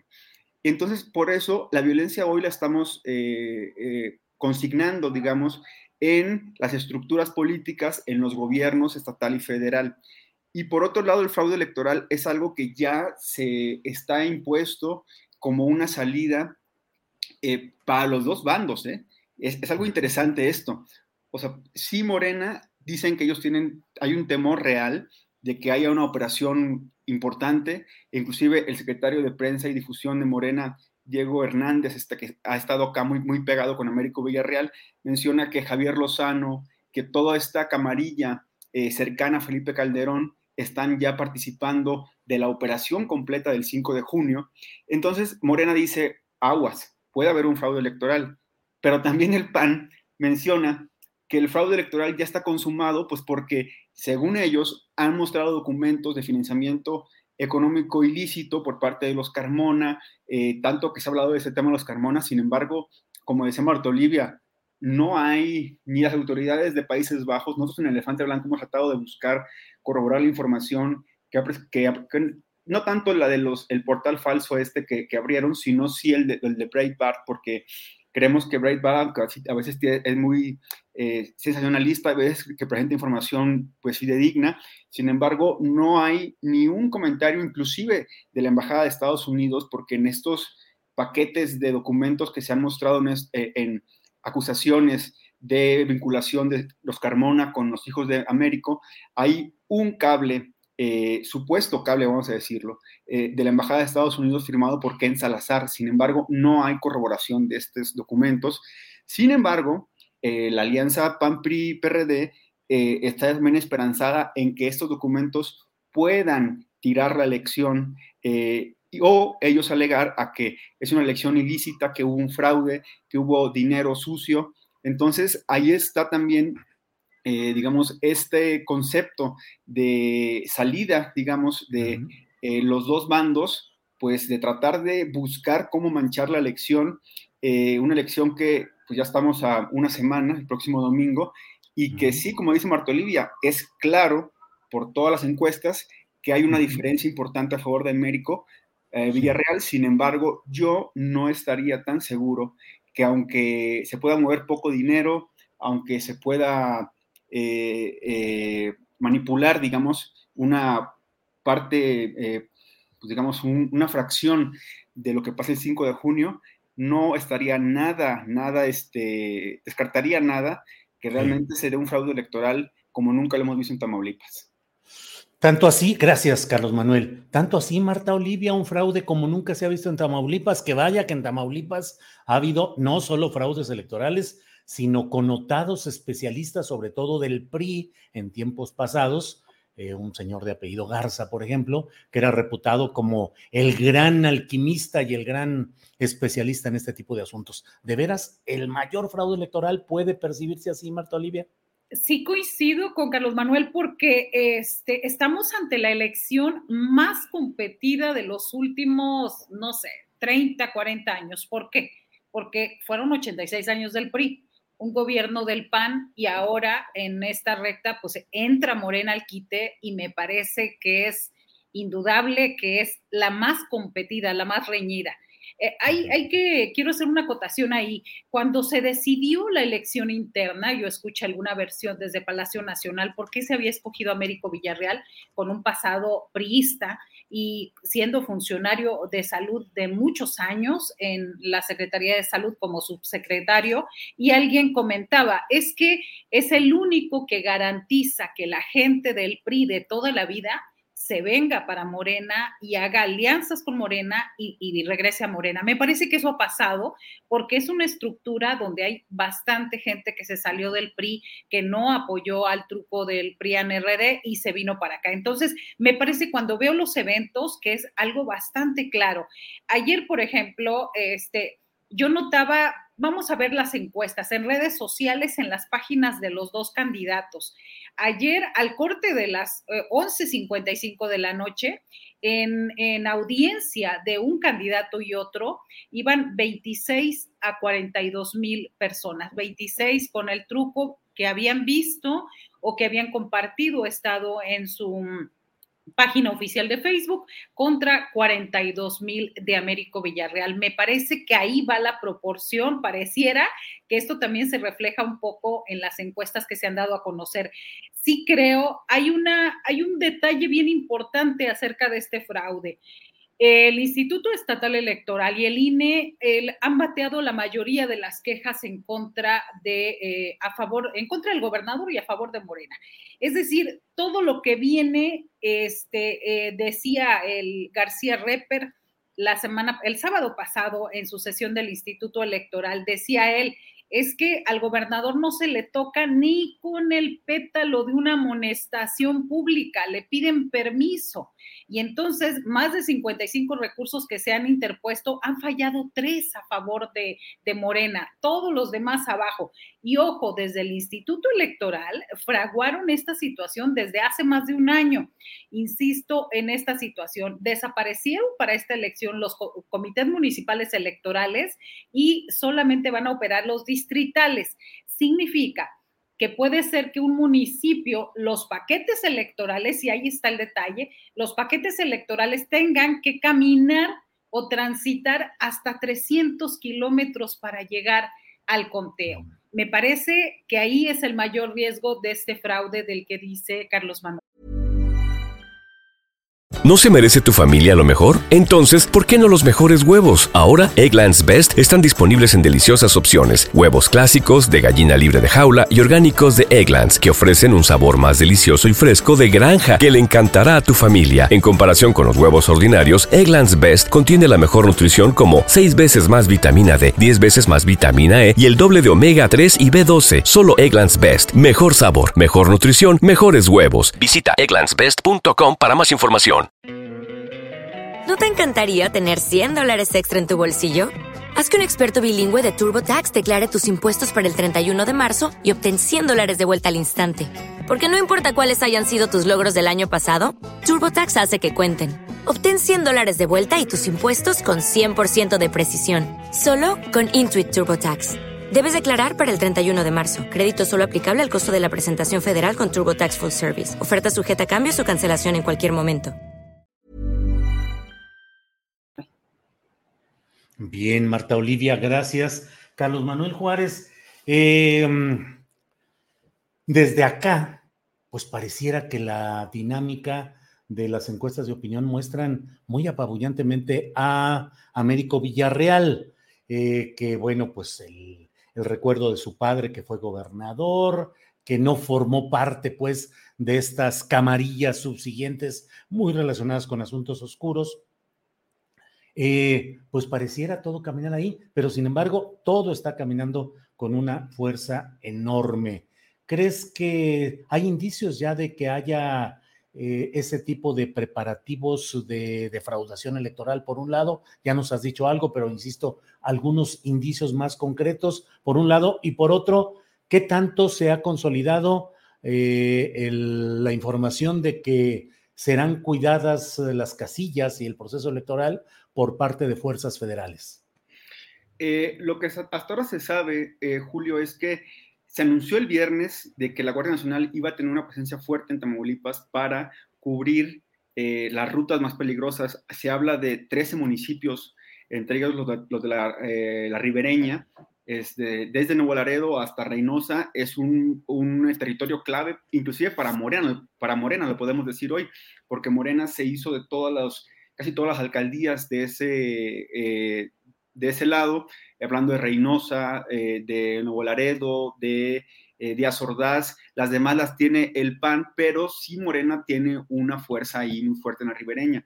Eh, del centro, creo que también es un punto muy importante. hay un, yo creo que el, el foco rojo mayor es el, la zona que es, pues, coordinada, vamos a decirlo así, sino que realmente controlada por la columna eh, armada Pedro J. Méndez, eh, que uh -huh. este, hemos, también hemos visto que hay una confrontación directa con el gobernador Cabeza de Vaca, directa con el truco a favor de Américo, y ahí yo creo que se, se centran eh, como que los puntos en donde tiene que haber, eh, y donde ha dicho inclusive Ramos Charré, el, el presidente del órgano electoral en Tamaulipas, pues tiene que haber mayor presencia. Eh, Morena le apuesta a que realmente la Guardia Nacional venga a proteger la elección y el PAN, sabemos, le apuesta a que la Policía Estatal, especialmente el grupo de operaciones especiales, los GOPES tan famosos que han sido tan cuestionados por estar, eh, participar dentro de acciones ilícitas eh, algunas eh, confirmadas, como el caso del asesinato de los migrantes, como la masacre de Valle de Anáhuac en Nuevo Laredo, eh, en fin, detenciones arbitrarias. eso es lo que se apuesta y esos son los indicios, Julio, en donde realmente no se ve todavía la presencia de la Guardia Nacional ni de la Sedena y sí de la, el, del aparato policíaco estatal que sabemos que, bueno, recibe órdenes directamente del gobernador Cabeza de Vaca. Y eh, también una cosa importante a mencionar es que eh, esto que dice Marta Olivia del traslado de los paquetes, Morena, ya la estructura de Morena de Defensa del Voto ha recibido órdenes de que van a ser, eh, ellos van a custodiar también, van a ser convoys con, para seguir esos paquetes electorales cuando ya se recoja la votación y se lleven a los, a los consejos.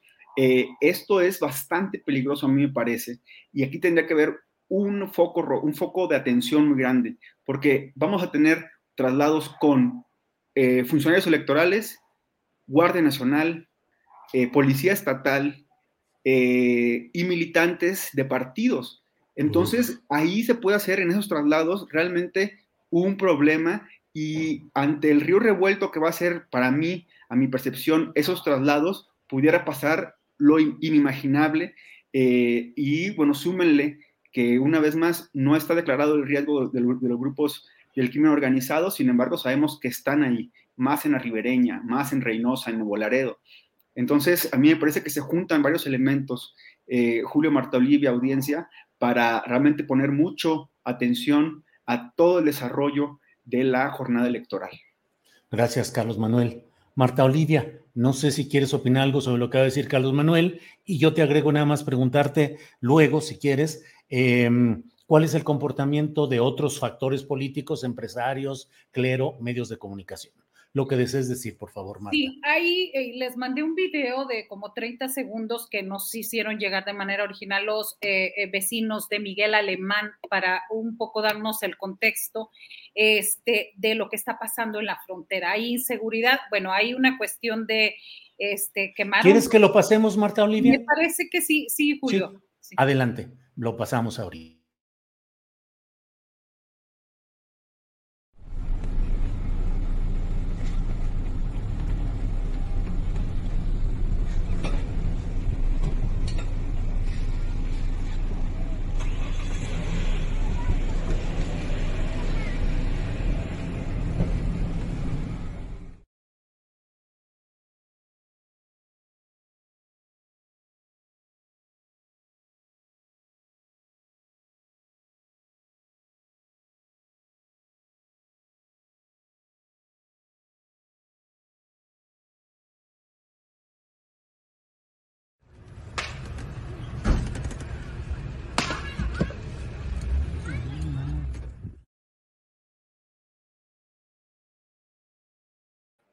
Listo, Marta.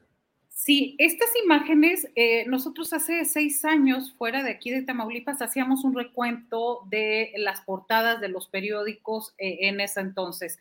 Y, vemos cómo el patrón se repite cuando va a haber elecciones, que vuelven, el, eh, los grupos del crimen organizado vuelven a, a querer retomar ciertos lugares, ciertas plazas, y en ese contexto me parece que se inscribe lo que pasa en Miguel Alemán. Hay que decir que Miguel Alemán después de las cinco y media no es seguro, pero en este caso nos reportaron los vecinos que eh, eh, fueron quemados tres llamados monstruos, estas este, eh, maquinaria o no sé, estos autos así como eh, muy aparatosos que utilizan los gopes. Entonces, Ajá. me parece que ya hay un movimiento por ahí en, en, esta circunstancia. Y bueno, quiero decirte, Julio, que nos están escribiendo del Instituto Electoral en este momento Dicen, uh -huh. y quiero hacer la aclaración porque lo están diciendo, la ley dice, no prevé la instalación de consejos municipales. Estos se instalan cuando hay elección municipal y ahorita no hay elección ni diputados ni alcaldes. Mi respuesta es, si no hay este, diputaciones que son distritales, pues ¿por qué no dejaron las municipales?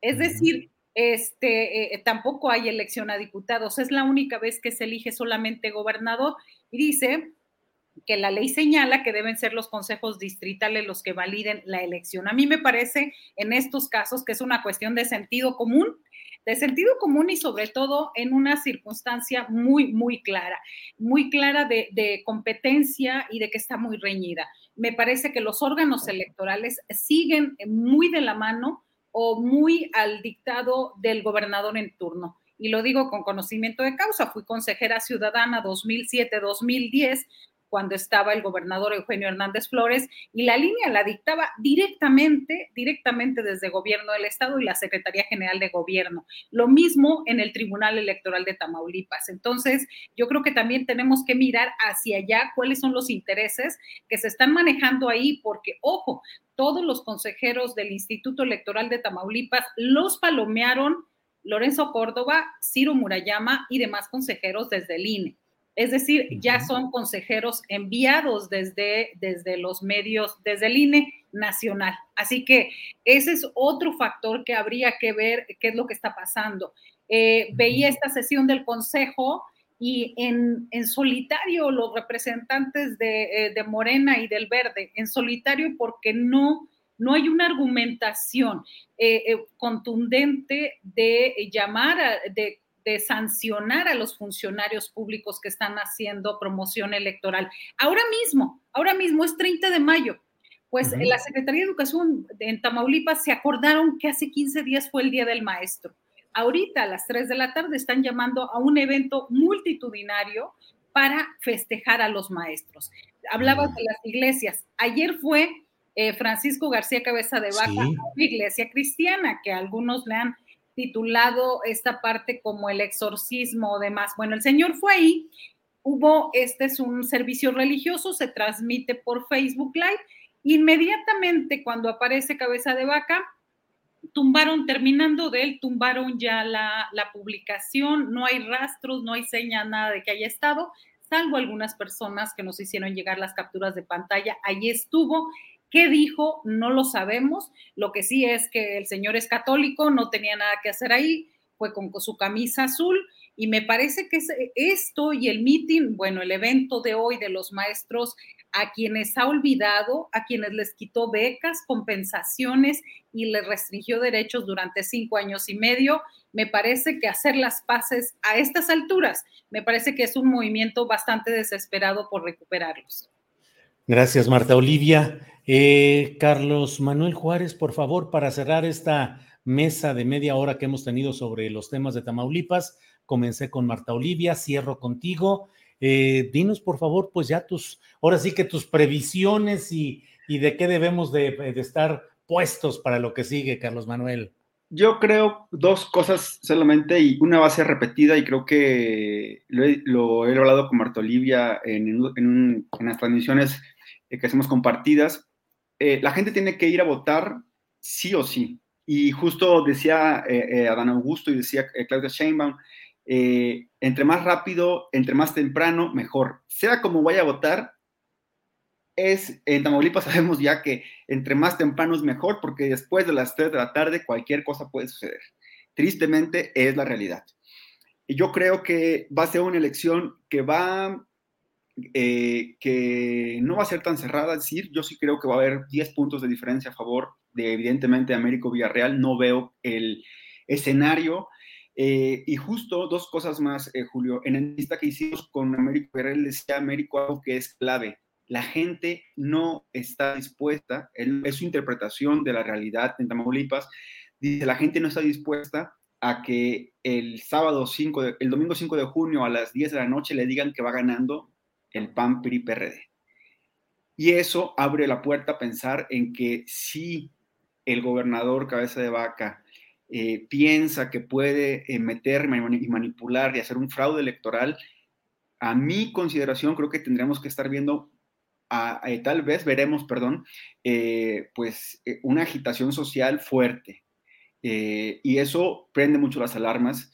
y también la otra es que creo que ya lo decía Santiago Nieto y yo reitero, eh, la gente tiene que ir a votar eh, ahora más que nunca, yo pienso, eh, porque vemos que hay casos de impunidad importantes.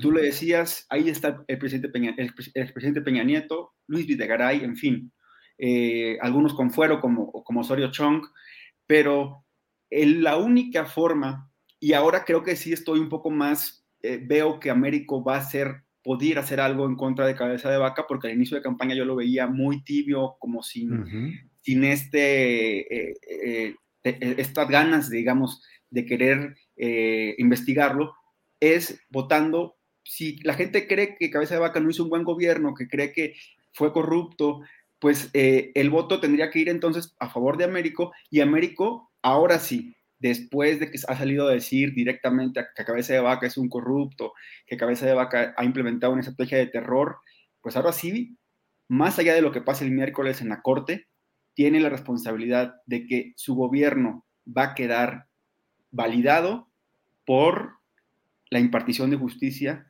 para este grupo político encabezado por Cabeza de Vaca. Pues eh, muchas gracias, muchas gracias. Debo decirles que yo estaba un poco preocupado por lo que está sucediendo en Tamaulipas, ahora lo estoy más, pero con toda esta información que de veras, pues, eh, prende, agrega, agrega, agrega tonalidad roja a lo que ya hemos ido viviendo. Marta Olivia López, gracias por estar aquí, gracias por tu trabajo, con solidaridad lo sabes y estamos atentos a lo que suceda por allá. Marta Olivia, gracias. Muchas gracias, Julio. Siempre es un gusto y un placer estar aquí en este espacio, ¿sabes? Y aprovecho para felicitarte. Estuvimos viendo las transmisiones y demás. Felices de contar con tu voz, de contar con estos 50 años de periodista. Empezarías a los 10 años, yo creo. Eh, sí, sí, sí, sí, más o menos, ¿verdad? Y 25. Reportaba para Disney Club. Sí, muy bien, muy bien. Muchas felicidades. Eh, Carlos Manuel, ya sabes, te estima y pues estamos en contacto, sigamos en contacto. Gracias. Gracias, Marta. Carlos Manuel Juárez, gracias, buenas tardes. A seguir adelante y aquí seguiremos informándonos con lo que ustedes nos hagan favor de ir reportando. Gracias, Carlos Manuel. Eh, Julio, felicidades por los 50 años, justo como decía Marta Olivia. Te ves más joven, estás bien este, conservado. Y Marta Olivia, un abrazo, ahí estamos, ahí nos vemos en el fin de semana. Gracias, seguimos en contacto. Hasta luego. Gracias. Gracias.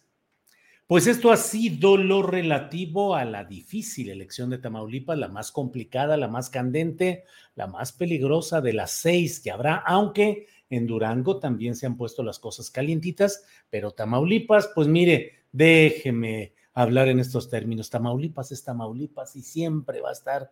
Claro, cuando el poder apabullante del PRI arreglaba todo, pues no sucedía nada. Cuando había ciertos desacuerdos o problemas menores, había de todo, hasta un candidato que una semana antes de las elecciones, pues fue ejecutado.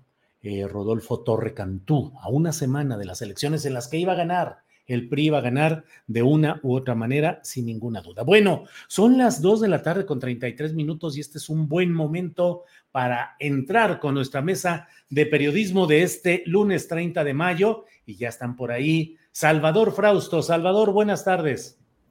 Hola Julio, hola Jorge, pues es un gusto estar con ustedes de nueva cuenta en este espacio y felicidades Julio por el doble festejo, los tantos eh, años de astillero y de tu trayectoria periodística que han sido pues esenciales y trascendentales para la vida periodística de este país. Un abrazote Julio.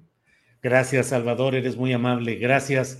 Eh, Jorge Meléndez, preciado, por favor, saludos. Jorge Meléndez es periodista y profesor de la UNAM desde hace varias décadas. Salvador Frausto es periodista y director de investigaciones y asuntos especiales del Grupo Milenio. Jorge, buenas tardes. Buenas tardes, Julio. Abrazo a todos y felicidades por tu 150 años de periodismo. que Son un poquito menos por una fecha se multiplican muchos cuando se hace buen periodismo. Y pueden tener algunos muchos años más que tú, pero realmente no hay periodismo sino negocio. Y lo importante es ser periodismo. Felicidades. Gracias, Jorge. Salvador Frausto, pues ahora sí que tenemos información de los exocupantes de los pinos, de los dos, de Peña Nieto y de Felipe Calderón. Vámonos de uno por uno eh, ¿Cómo ves, Salvador, este tema de Peña Nieto que recibe su visa dorada en España, que se otorga a quienes eh, abren un negocio o hacen una inversión inmobiliaria, cuando menos de medio millón de euros hacia arriba, para poder tener esta visa? Pero, pues en esencia, eh, Peña Nieto, impunidad, vida tranquila, descansada y relajada. ¿Qué opinas, Salvador? Sí, pues vimos este, este fin de semana muy activos eh, la información relativa a los expresidentes eh, más recientes de nuestro país, a Peña Nieto y a, Calderón, uno echándose chapuzones eh, en el agua y el otro chapuzones de dinero en, en Madrid. con esta investigación, este reportaje que saca el periódico El País, donde dice que obtuvo esta visa dorada, que como bien dices Julio, se la entregan a quienes compraron una propiedad de, entre mayor a 11 millones de, pesos o entre 11 y 22 millones de pesos. Eh, eh, y, Peña Nieto se compró allá su localito, eh, que ya lo ha ido transformando a hacerlo un departamento de lujo, por supuesto, en un lugar, en un ambiente donde hay campo de golf, que es uno de los deportes que él practica con regularidad y que le, que le, gusta, le gusta mucho. Eh, pues allá está, habrá que, sumar cuál era su salario como presidente y ver em, cómo es que tiene esa cantidad de recursos para comprarse esa, esa, esa propiedad de esa, de esa cantidad de dinero, Julio. Esa es la pregunta inicial, sobre todo porque eh, se conoce de algunos trabajos periodísticos eh, que estuvieron indagando, buscando durante su sexenio em, qué tipo de negocios alternos tenía él o su familia y no parece haber eh, una, cuenta, una claridad sobre sus, sus bienes y sus negocios alternos eh, que pudieran darle dinero legítimo para poder tener ese dinero. Entonces, pues lo primero que nos viene a la mente es que es dinero proveniente de los escándalos de corrupción del sexenio de Peña Nieto, que fueron muchos y muy sonoros em, y, que no han sido resueltos cabalmente. Pues está todo el tema del dinero de Odebrecht que recibió, eran él y sus personeros dinero de esta eh, compañía eh, para eh, expandirse en México, pero también dinero que habría fluido para aprobar su reforma energética y que hablamos de cantidades y cantidades de mucho dinero, Lozoya ha dado pistas, ha dicho que ahí se movió, fueron muchos millones de pesos desde la campaña eh, presidencial para la elección del 2012 y luego durante el sexenio de, Peña Nieto y no ha sido aclarado. Sin embargo, Peña Nieto em, tiene una sanción política, carga en su espalda, una sanción política y una sanción social que se ha expresado en las urnas y en el repudio de la gente, en los niveles de popularidad terminó eh, en niveles de que prácticamente solo el 10, 12% de los mexicanos reconocían su, gobierno como algo más o menos decoroso y la mayoría, el 90% casi, decían que había sido terrible ese, ese gobierno, ese sexenio. ¿Y qué fue lo que vimos en las elecciones del 2018? Pues eh, que el PRI se va hasta un lejano tercer lugar, luego pierde muchas gubernaturas hasta llegar al corte de caja del 2022, donde solo, em, donde eh, se van a poner en disputa dos estados que gobierna. Actualmente el PRI solo gobierna cuatro estados. De esos cuatro, este domingo están en disputa Hidalgo y, y Oaxaca. Y según los números, no parece que los ciudadanos quieran votar por el partido que representó a Peña Nieto, por el PRI, y el próximo año vendrían los últimos dos que le quedan al PRI, que serían, que son Coahuila y Estado de México. Pero digamos, de gobernar prácticamente 20 estados en el 2000, cuando empezó la, la transición en el poder presidencial, cuando por primera vez gana, le gana el PAN al PRI, eh, de allá para acá, de 20 estados, ahora son cuatro y seguramente quedarán dos y para el 24 el PRI enfrentará en condiciones eh, de mucha debilidad el asunto. Y se lo debe a Peña Nieto en muy buena medida esa debacle del 2018 y que sigue cargando la fecha. Ahora bien, debería rendir cuentas ante las autoridades de justicia, pero por lo pronto la sanción política y social sí es brutal contra la corrupción y las frivolidades del presidente, expresidente que se pasea por Madrid y se da sus chapuzones en, en billetes, pero allá en Europa. Gracias, Salvador. Eh, Jorge Meléndez, ¿qué opinas de estos chapuzones en billetes que se da el viajero dorado Enrique Peña Nieto? Y lo que dice también Salvador de, de veras, iremos a ver ya pues la desaparición del poder por parte del PRI en los estados y en general. Jorge. Pues yo, hace muchos años había un balneario ahí en esta palabra que se llama Bahía, que ya desapareció hace tiempo. Todavía queda otro que se llama El Elba, donde hacen ahora 15 años y demás. Y yo me iba a echar ahí mis chapuzones. Pero recuerdo que en aquellos años había un cómic, como llaman ahora, un cuento, como lo decíamos nosotros, de un señor apellidado Donald que se echaba chapuzones y en la alberca pues había monedas y billetes y demás.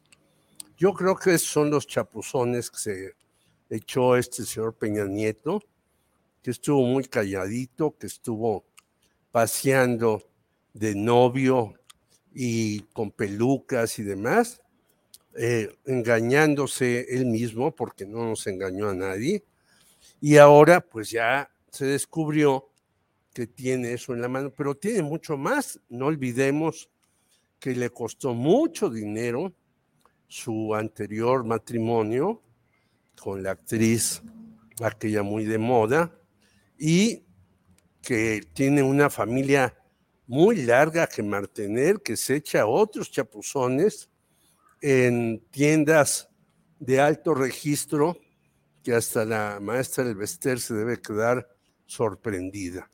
Es por un lado. Por otro lado, el señor Felipe Calderón, que le encantan las carreras de automóviles, bueno, tuvo que ser metido en una alberca, casi, casi, lo, no casi, casi, lo agarró del cuello el Checo Pérez y lo aventó, porque el señor se quería aventar y le daba miedo y, y como ya está verdaderamente inflado el estómago, pues yo creo que dijo, a lo mejor no salgo, sino sale el estómago nada más. Pero también hay que recordar que aquí el papá del Checo Pérez está muy ligado a Andrés Manuel López Obrador. Entonces el hijo puede jalar al señor Felipe Calderón para que se aviente al agua, como creo que debe ser tradicional en aquel en aquella carrera de Mónaco, porque ya vemos que en otras carreras, pues sacan unas botellas de champán impresionantes y empiezan a mojarse entre ellos. Ahí a lo mejor el chapuzón es la manera de hacerlo, por alguna razón que ignoro, porque yo de carreras de automóviles, sobre todo de ese calado, pues eh, ni me gustan ni me importan y me parecen una afición poco eh, notoria para pueblos que están muriendo de hambre. Pero en fin, cada quien tiene sus aficiones y sabemos que el señor Peña Nieto tiene una afición por la voracidad. No de ahora, lo dijo hasta su jefe de, del PRIM en un momento dado, Humberto Moreira. Este señor compró la presidencia, ¿no? El otro señor el señor, fíjate qué curioso, el señor Calderón se robó la presidencia, dijo Moreira, y el otro la compró. Eh, ¿Podemos creerle a Moreira? Pues es un hombre también muy desgastado en la política y en la credibilidad mexicana, pero él sí tuvo mucha cercanía con estos dos sujetos que ahora se están abriendo de capa de lo que son que son impresentables para el pueblo de México. Y entonces yo digo, ¿qué va a decir? Porque Peña Nieto está más callado que una tumba, pero ¿qué va a decir en las próximas elecciones el señor Felipe Calderón, como le dicen en algunos lugares donde yo visito?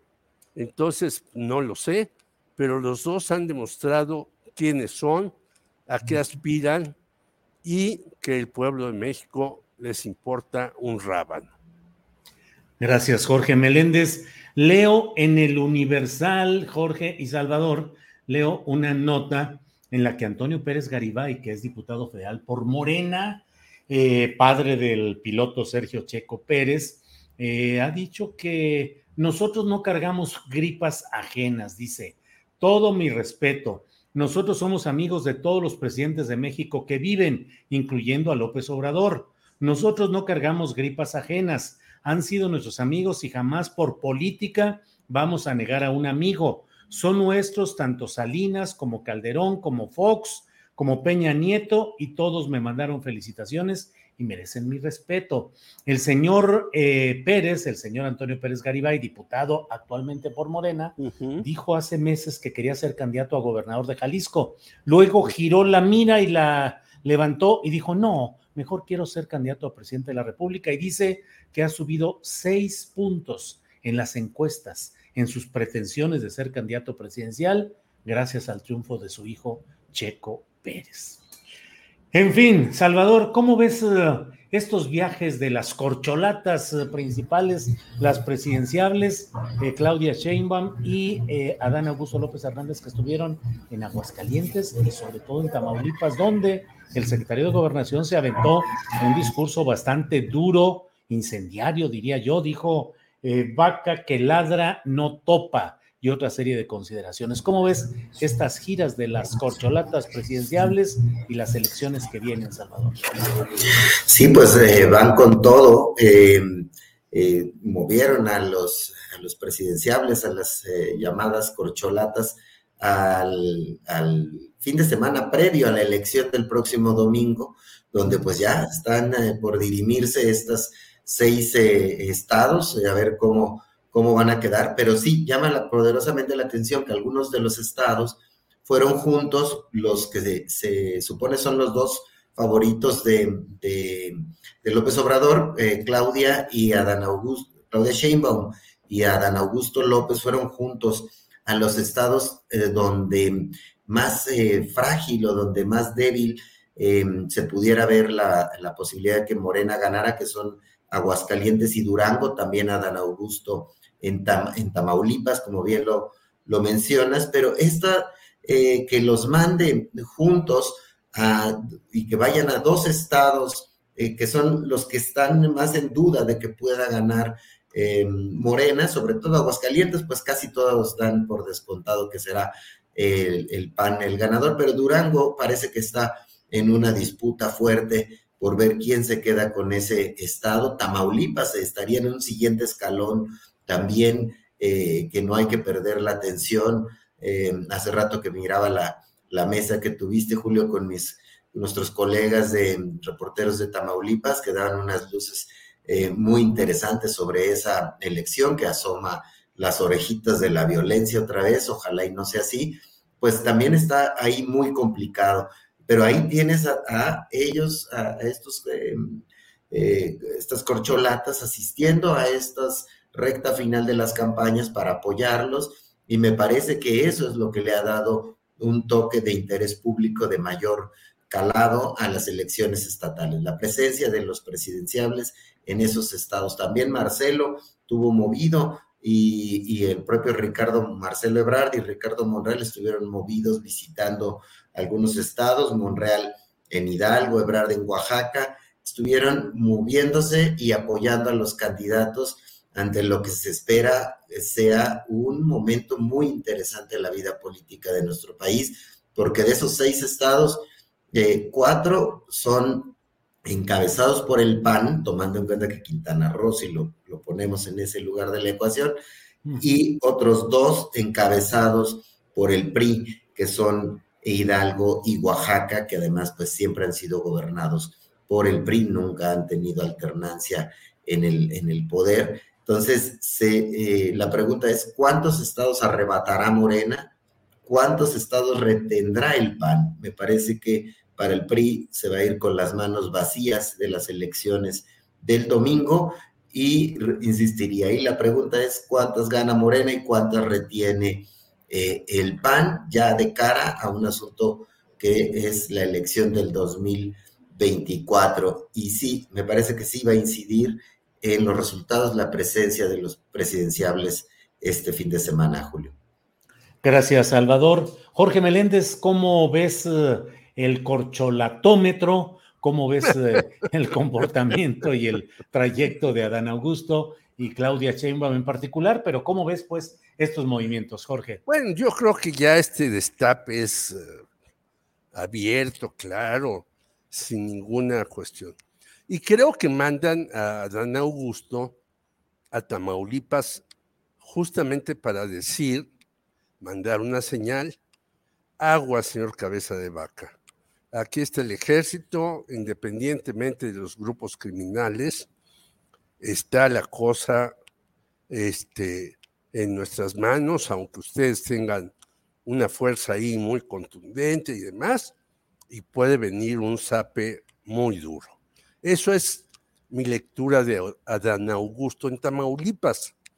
Y yo creo, y por cierto, yo quisiera decirte a Marta Olivia, la conozco desde hace tiempo, tiene muchas razón y tabla estuvo aquí en México una temporada, pero yo en Tamaulipas tuve, cuando fui presidente de la UPD, a un compañero que no puedo decir su nombre porque ahora ya no es periodista, sino se metió a la universidad y un día me habló y me dijo, voy a México, quiero hablar contigo.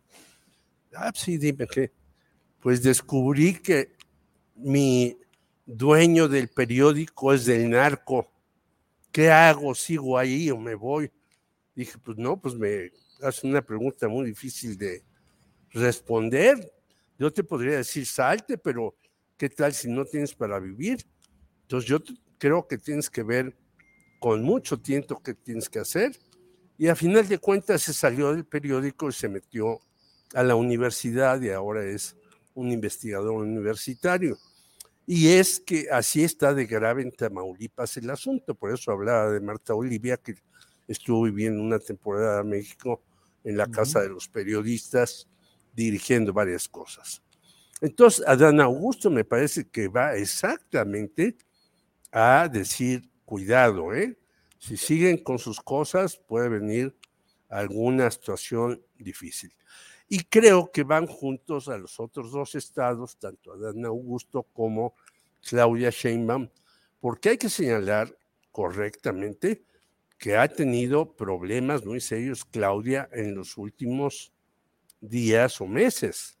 No solamente el asunto de la línea 12, sino algunas otras cuestiones que no han resultado muy convenientes.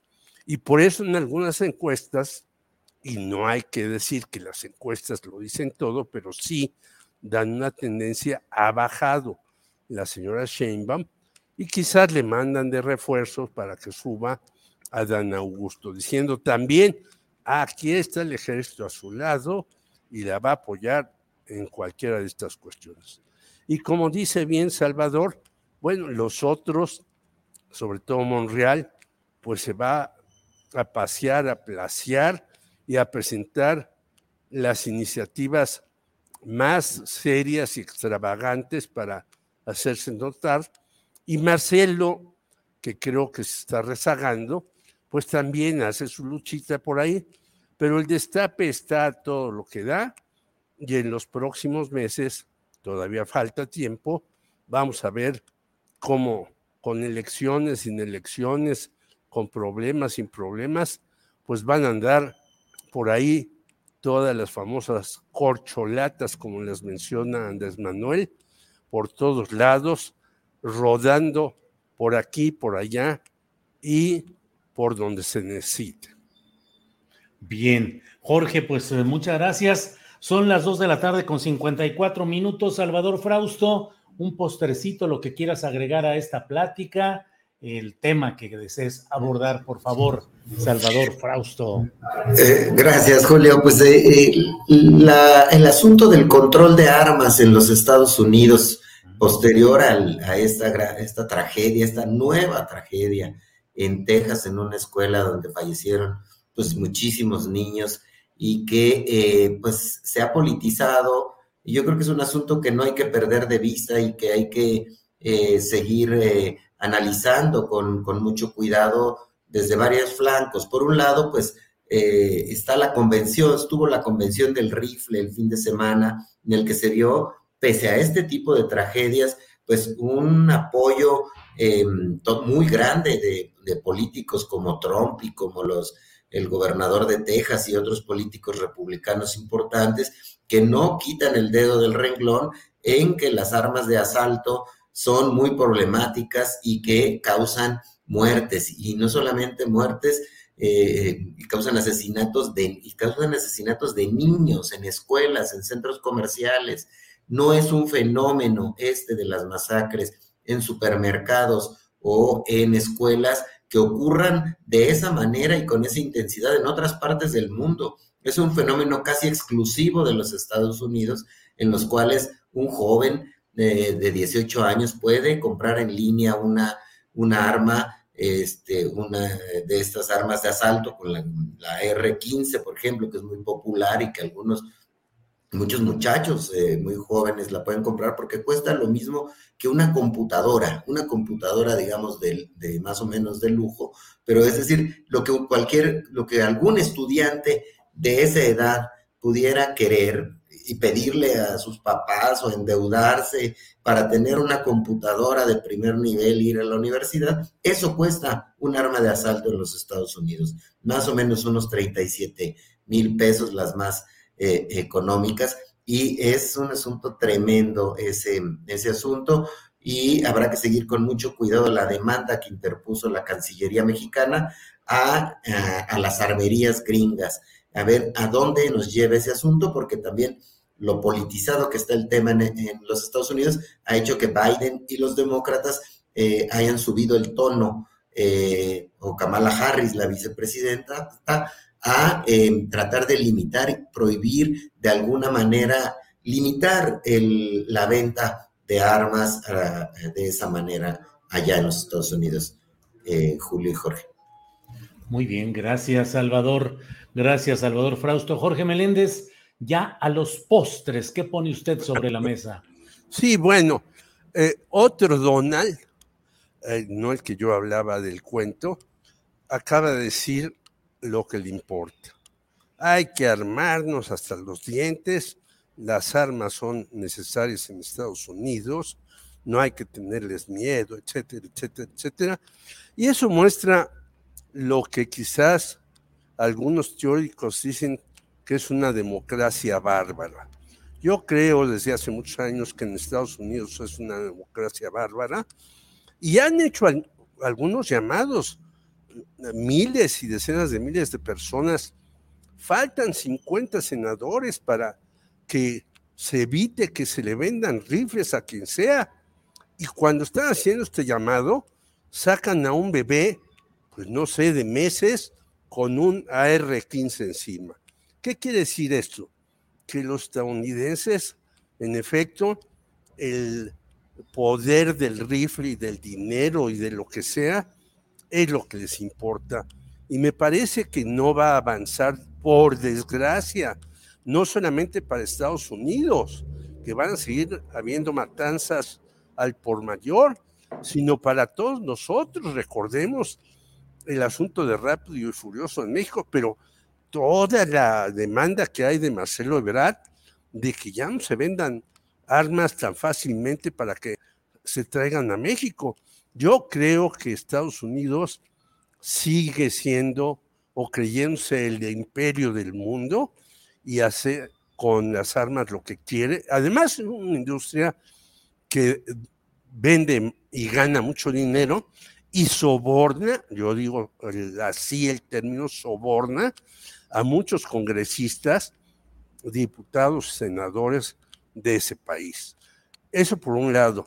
Y hoy leí en un periódico en el que yo llegué a escribir que un principal columnista festeja el 29 de mayo porque ese día destaparon a Calderón y Calderón le ganó a López Obrador, un columnista muy importante y yo digo, Dios mío, que uno festeje que el 29 de mayo destaparon para la presidencia en Jalisco a Calderón, me parece una aberración periodística.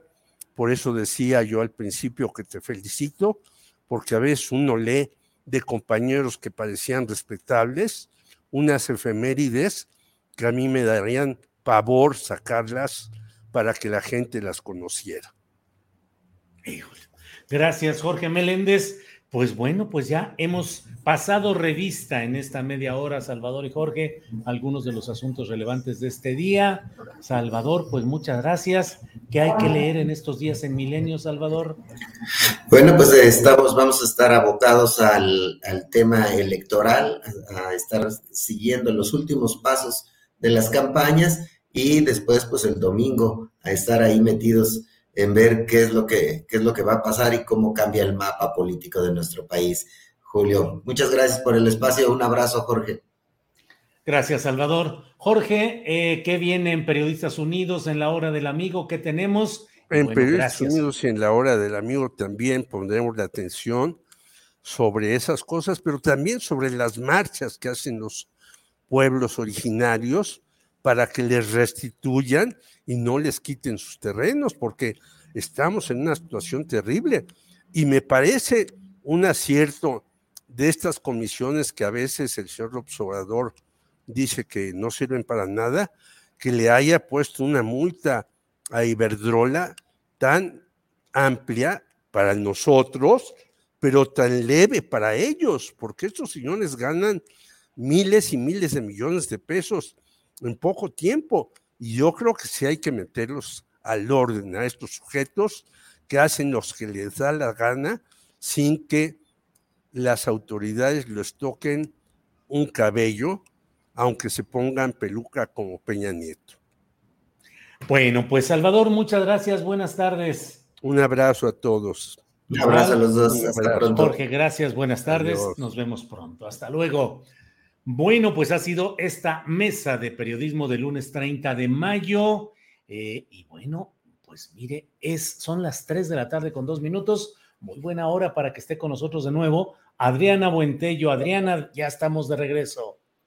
Julio, pues nada más para terminar ya con esta información que les platicaba yo hace rato, la caravana de la dignidad y la conciencia Wixáquira, eh, perdón, se reunió este lunes con el presidente López Obrador y de hecho el presidente puso justamente esta fotografía en su cuenta de Twitter, donde salieron estos integrantes de esta comunidad a dar a conocer que se firmó un acuerdo para iniciar este trabajo, Julio, de restitución de sus tierras. Fueron cinco precisamente los voceros de la caravana recibidos por el presidente Andrés Manuel López Obrador y al salir, la caravana eh, aseguró que el presidente López Obrador suscribió un conjunto de compromisos que de cumplirse estarían eh, pues restituyendo de manera total las tierras a la comunidad. Oscar Hernández en una conferencia y quien es presidente del Comisariado de Bienes Comunales de San Sebastián y Tuxpan detalló que eh, pues el presidente firmó este acuerdo que le fue entregado y que se va a trabajar con la comunidad y, también eh, dieron a conocer que el presidente López Obrador visitará la comunidad una vez que ya estén restituidas estas tierras y pues textualmente dijo, seguimos en lucha hasta que no se restituyan nuestras tierras. Podemos cantar victoria en el momento en que ya se nos haya dado la última hectárea, el último centímetro de la comunidad, Julio. Esto pues pasó el día de hoy, eh, ya que fueron recibidos esta, eh, este grupo en, esta comunidad.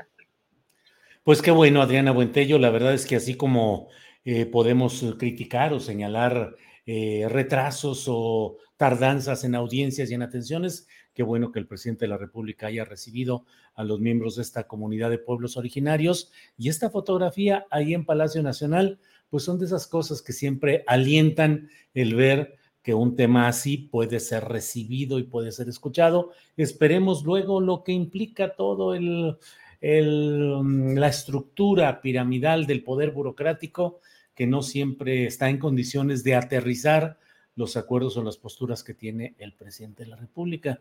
Y por cierto, Adriana Buentello en San Luis Potosí, ejidatarios de la pila eh, eh, han estado en la Procuraduría, en las oficinas de la Procuraduría Agraria allá en la capital potosina. Esperan a Ernesto Rendón, que es el representante de esa Procuraduría Agraria. Dicen que en lugar de atender, se oculta y no responde. Lo acusan de apoyar el despojo de 1.888 hectáreas mediante una asamblea privatizadora. Es una eh, pretensión de empresarios, fíjate, Adriana Buentello, y ahora sí que yo conozco varios nombres y personajes de aquel lugar que yo jamás me había imaginado que pues ahora son ejidatarios, son empresarios súper ricos, dueños de negocios con fortunas enormes y adquirieron sus derechos para ser ejidatarios de algunos lugares de esta zona de la pila, que es eh, contigua a la zona industrial importante de la ciudad de San Luis Potosí. Entonces pretenden construir lo que dicen que va a ser el parque industrial más grande de Latinoamérica. Y bueno, los ejidatarios dicen que se pretende hacer a base del despojo de tierras de ese ejido y que además pues no hay agua, no hay agua para la ciudad y para el consumo de tantos negocios que hay y ahora quieren hacer esto. Entonces hay una demanda de que Román Meyer eh, que es Falcón, que es el secretario de Desarrollo eh, Agrario, Territorial y Urbano, atienda este asunto. Igual el procurador agrario Luis Hernández Palacios Mirón, la Procuraduría Agraria depende de la SEDATU, no de Semarnat, sino de la SEDATU. Y bueno, pues hay protestas y enojo y ahí están en estas oficinas de la Procuraduría Agraria en San Luis Potosí. Adriana. Julio, qué lamentable que sigan sucediendo estas cosas, porque lamentablemente también el caso de mucha prensa o, del periodismo en, ciertas zonas del país simplemente es más complicado que lo que conocemos tradicionalmente aquí en el centro o aquí en la Ciudad de México y que pues de pronto los, las comunidades se ven desprotegidas ante estos abusos, ante esta, pues todavía estas prácticas caciquiles donde se despoja a los ciudadanos, a los pobladores, a las comunidades de, su territorio para dárselos a corporaciones, para dárselos a empresarios e inmobiliarias. Hay que estar muy atentos porque independientemente del gobierno que sea, esas prácticas persisten en, pues, muchos, en muchos lugares, eh, Julio. Y aquí, fíjate, en, la Ciudad de México, yo traje ya ah, mi, mi, hasta mi veladora. ¿Por qué? veladora pues porque fíjate que aquí a Sandra Cuevas pues tiene ya varios problemillas que se le están acumulando. Por un lado, también ya lo viste a conocer en las redes sociales con eh, esta... Eh, Fátima Monterrosa. Periodista Fátima Monterrosa que filtró este documento en el que el Tribunal eh, de Justicia Administrativa de la Ciudad de México pues, inhabilita a la alcaldesa aquí una presunta eh, acumulación de faltas administrativas derivadas de un deportivo ahí en Galatao, pero también se suma una multa que también podría pues, tener otro tipo de sanción por no cumplir la sentencia respecto a un inmueble que parece que es de la administración pasada, pero en la colonia Juárez, donde sobrepasa eh, la altura o los pisos eh, necesarios en esa en esa, en esa zona. Así que bueno, todos... Pero nunca me imaginé, Adriana, nunca me imaginé verte prender una veladora para que siga Sandra Cuevas como alcaldesa. Sí, Porque es para eso, ¿eh? para que siga. No, no, para que no siga, no como que para Ah, yo pensaba que era para que siguiera, Adriana. estás instigando a que me sigan diciendo Adriana Gómez del Campo. Hombre, se ve que no el peor, ni el peor insulto que me pudieron haber puesto. Horror. Entonces, ¿para qué la, la, veladora? A ver, platícanos. No, pues para que ya no, ya la quiten, ya no, ya no la aguantamos aquí, a ver a quién se la echamos. Esa sí se la vamos a recordar a Ricardo Monreal. sí, sí, sí. Pues sí, vaya que está este documento que dieron a conocer Fátima Monterrosa, que ya había adelantado eh, días atrás el hecho de que había una orden de este tipo. Claro, no es una, ni modo, Adriana, vas a tener que poner más veladoras, porque desde luego Sandra Cuevas tiene el derecho de recurrir, de objetar esta resolución que se da en una primera instancia en el Tribunal de Justicia Administrativa de la Ciudad de México, pero pues eh, seguramente eh, la señora Sandra Cuevas, con sus modelos de ropa chida y con sus regalos globeros, con todo lo que, lo que ha mostrado, pues va a recurrir para pedir que no se cumpla y se va a llevar todavía un ratito, pero bueno, tú síguele prendiendo veladoras que hasta yo me sumo. Aquí las que sean necesarias, ponemos este cientos, pero fíjate qué curioso que todo esto que estamos viendo, la parte super, superficial de, Sandra Cuevas y de cómo estuvo incluso anunciando allí, miren cuántas cosas me han regalado. No sé por qué, Julio, pero me, la imagino así de, mándeme unos 500 ramos de, rosas, ¿no? Este, la propia alcaldesa y, y mándeme un mariachi también porque, híjole, no sé si tan falso que se ve todo eso, además de superficial, pero como que algo que ahí no me cuadra.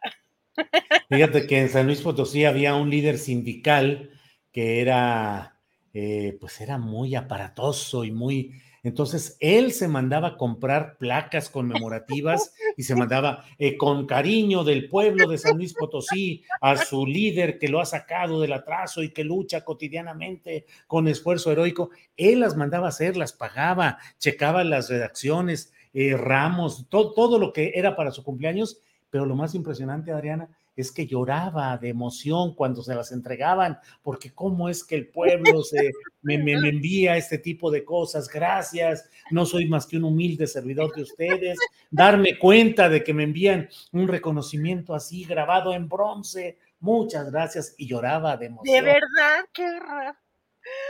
Pues sí. Es, es, la copia, de, de, ahí sacó la idea probablemente. Sí, Me sí, parece sí. que es ahí muy genuino. Esta, esta, esta cuestión de estar hasta sacándote selfies, como que la llevó a un, a un nivel absurdo, completamente ridículo y la verdad hasta da lástima.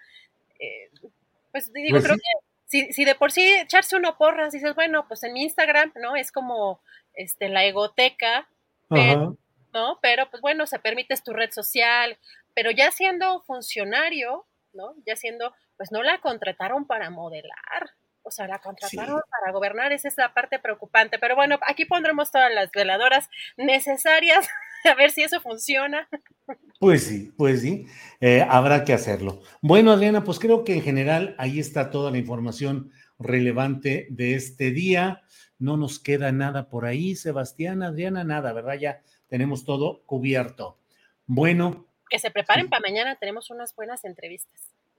híjole, sí, sí, sí. Mañana tenemos la entrevista relacionada con este libro, El caso Viuda Negra, que no crean que es una historia detallada de cómo se hicieron todas, bueno, algunas de las tranzas para usar dinero público para fines electorales, partidistas y para enriquecimiento de algunos grupos y apunta todo a, los autores de este libro a quienes vamos a entrevistar mañana, pues dicen, bueno, ¿y Videgaray qué onda? Porque todo apunta hacia Luis Videgaray, impune, intocable, quitado de la pena, cuando lo que vamos a platicar mañana, todo está documentado, todo está muy claro, y vieras que alcanza a Videgaray, a Manlio Fabio Beltrones, a la propia ahora cónsul en eh, Barcelona, eh, Claudia Pavlovich, a varios personajes de esa índole que vamos a ir viendo y vamos a platicar mañana. Va a haber un buen programa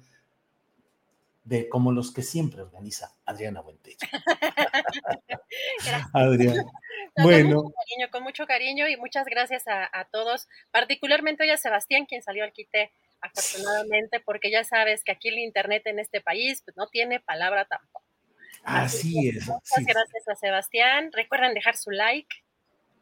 Así es. Gracias a la audiencia, gracias tripulación astillero, gracias Adriana y hasta mañana. Hasta mañana, buen provecho.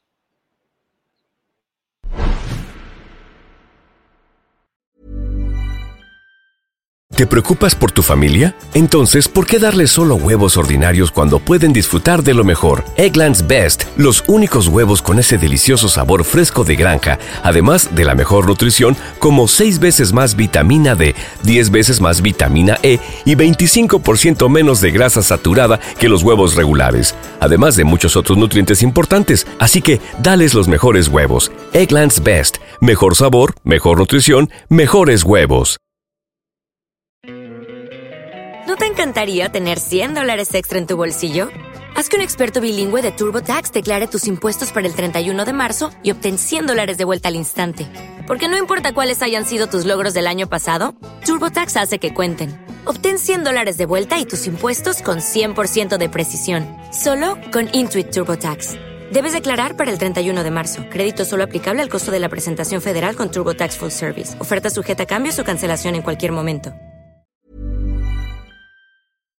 Para que te enteres del próximo noticiero, suscríbete y dale follow en Apple, Spotify, Amazon Music, Google o donde sea que escuches podcast. Te invitamos a visitar nuestra página julioastillero.com.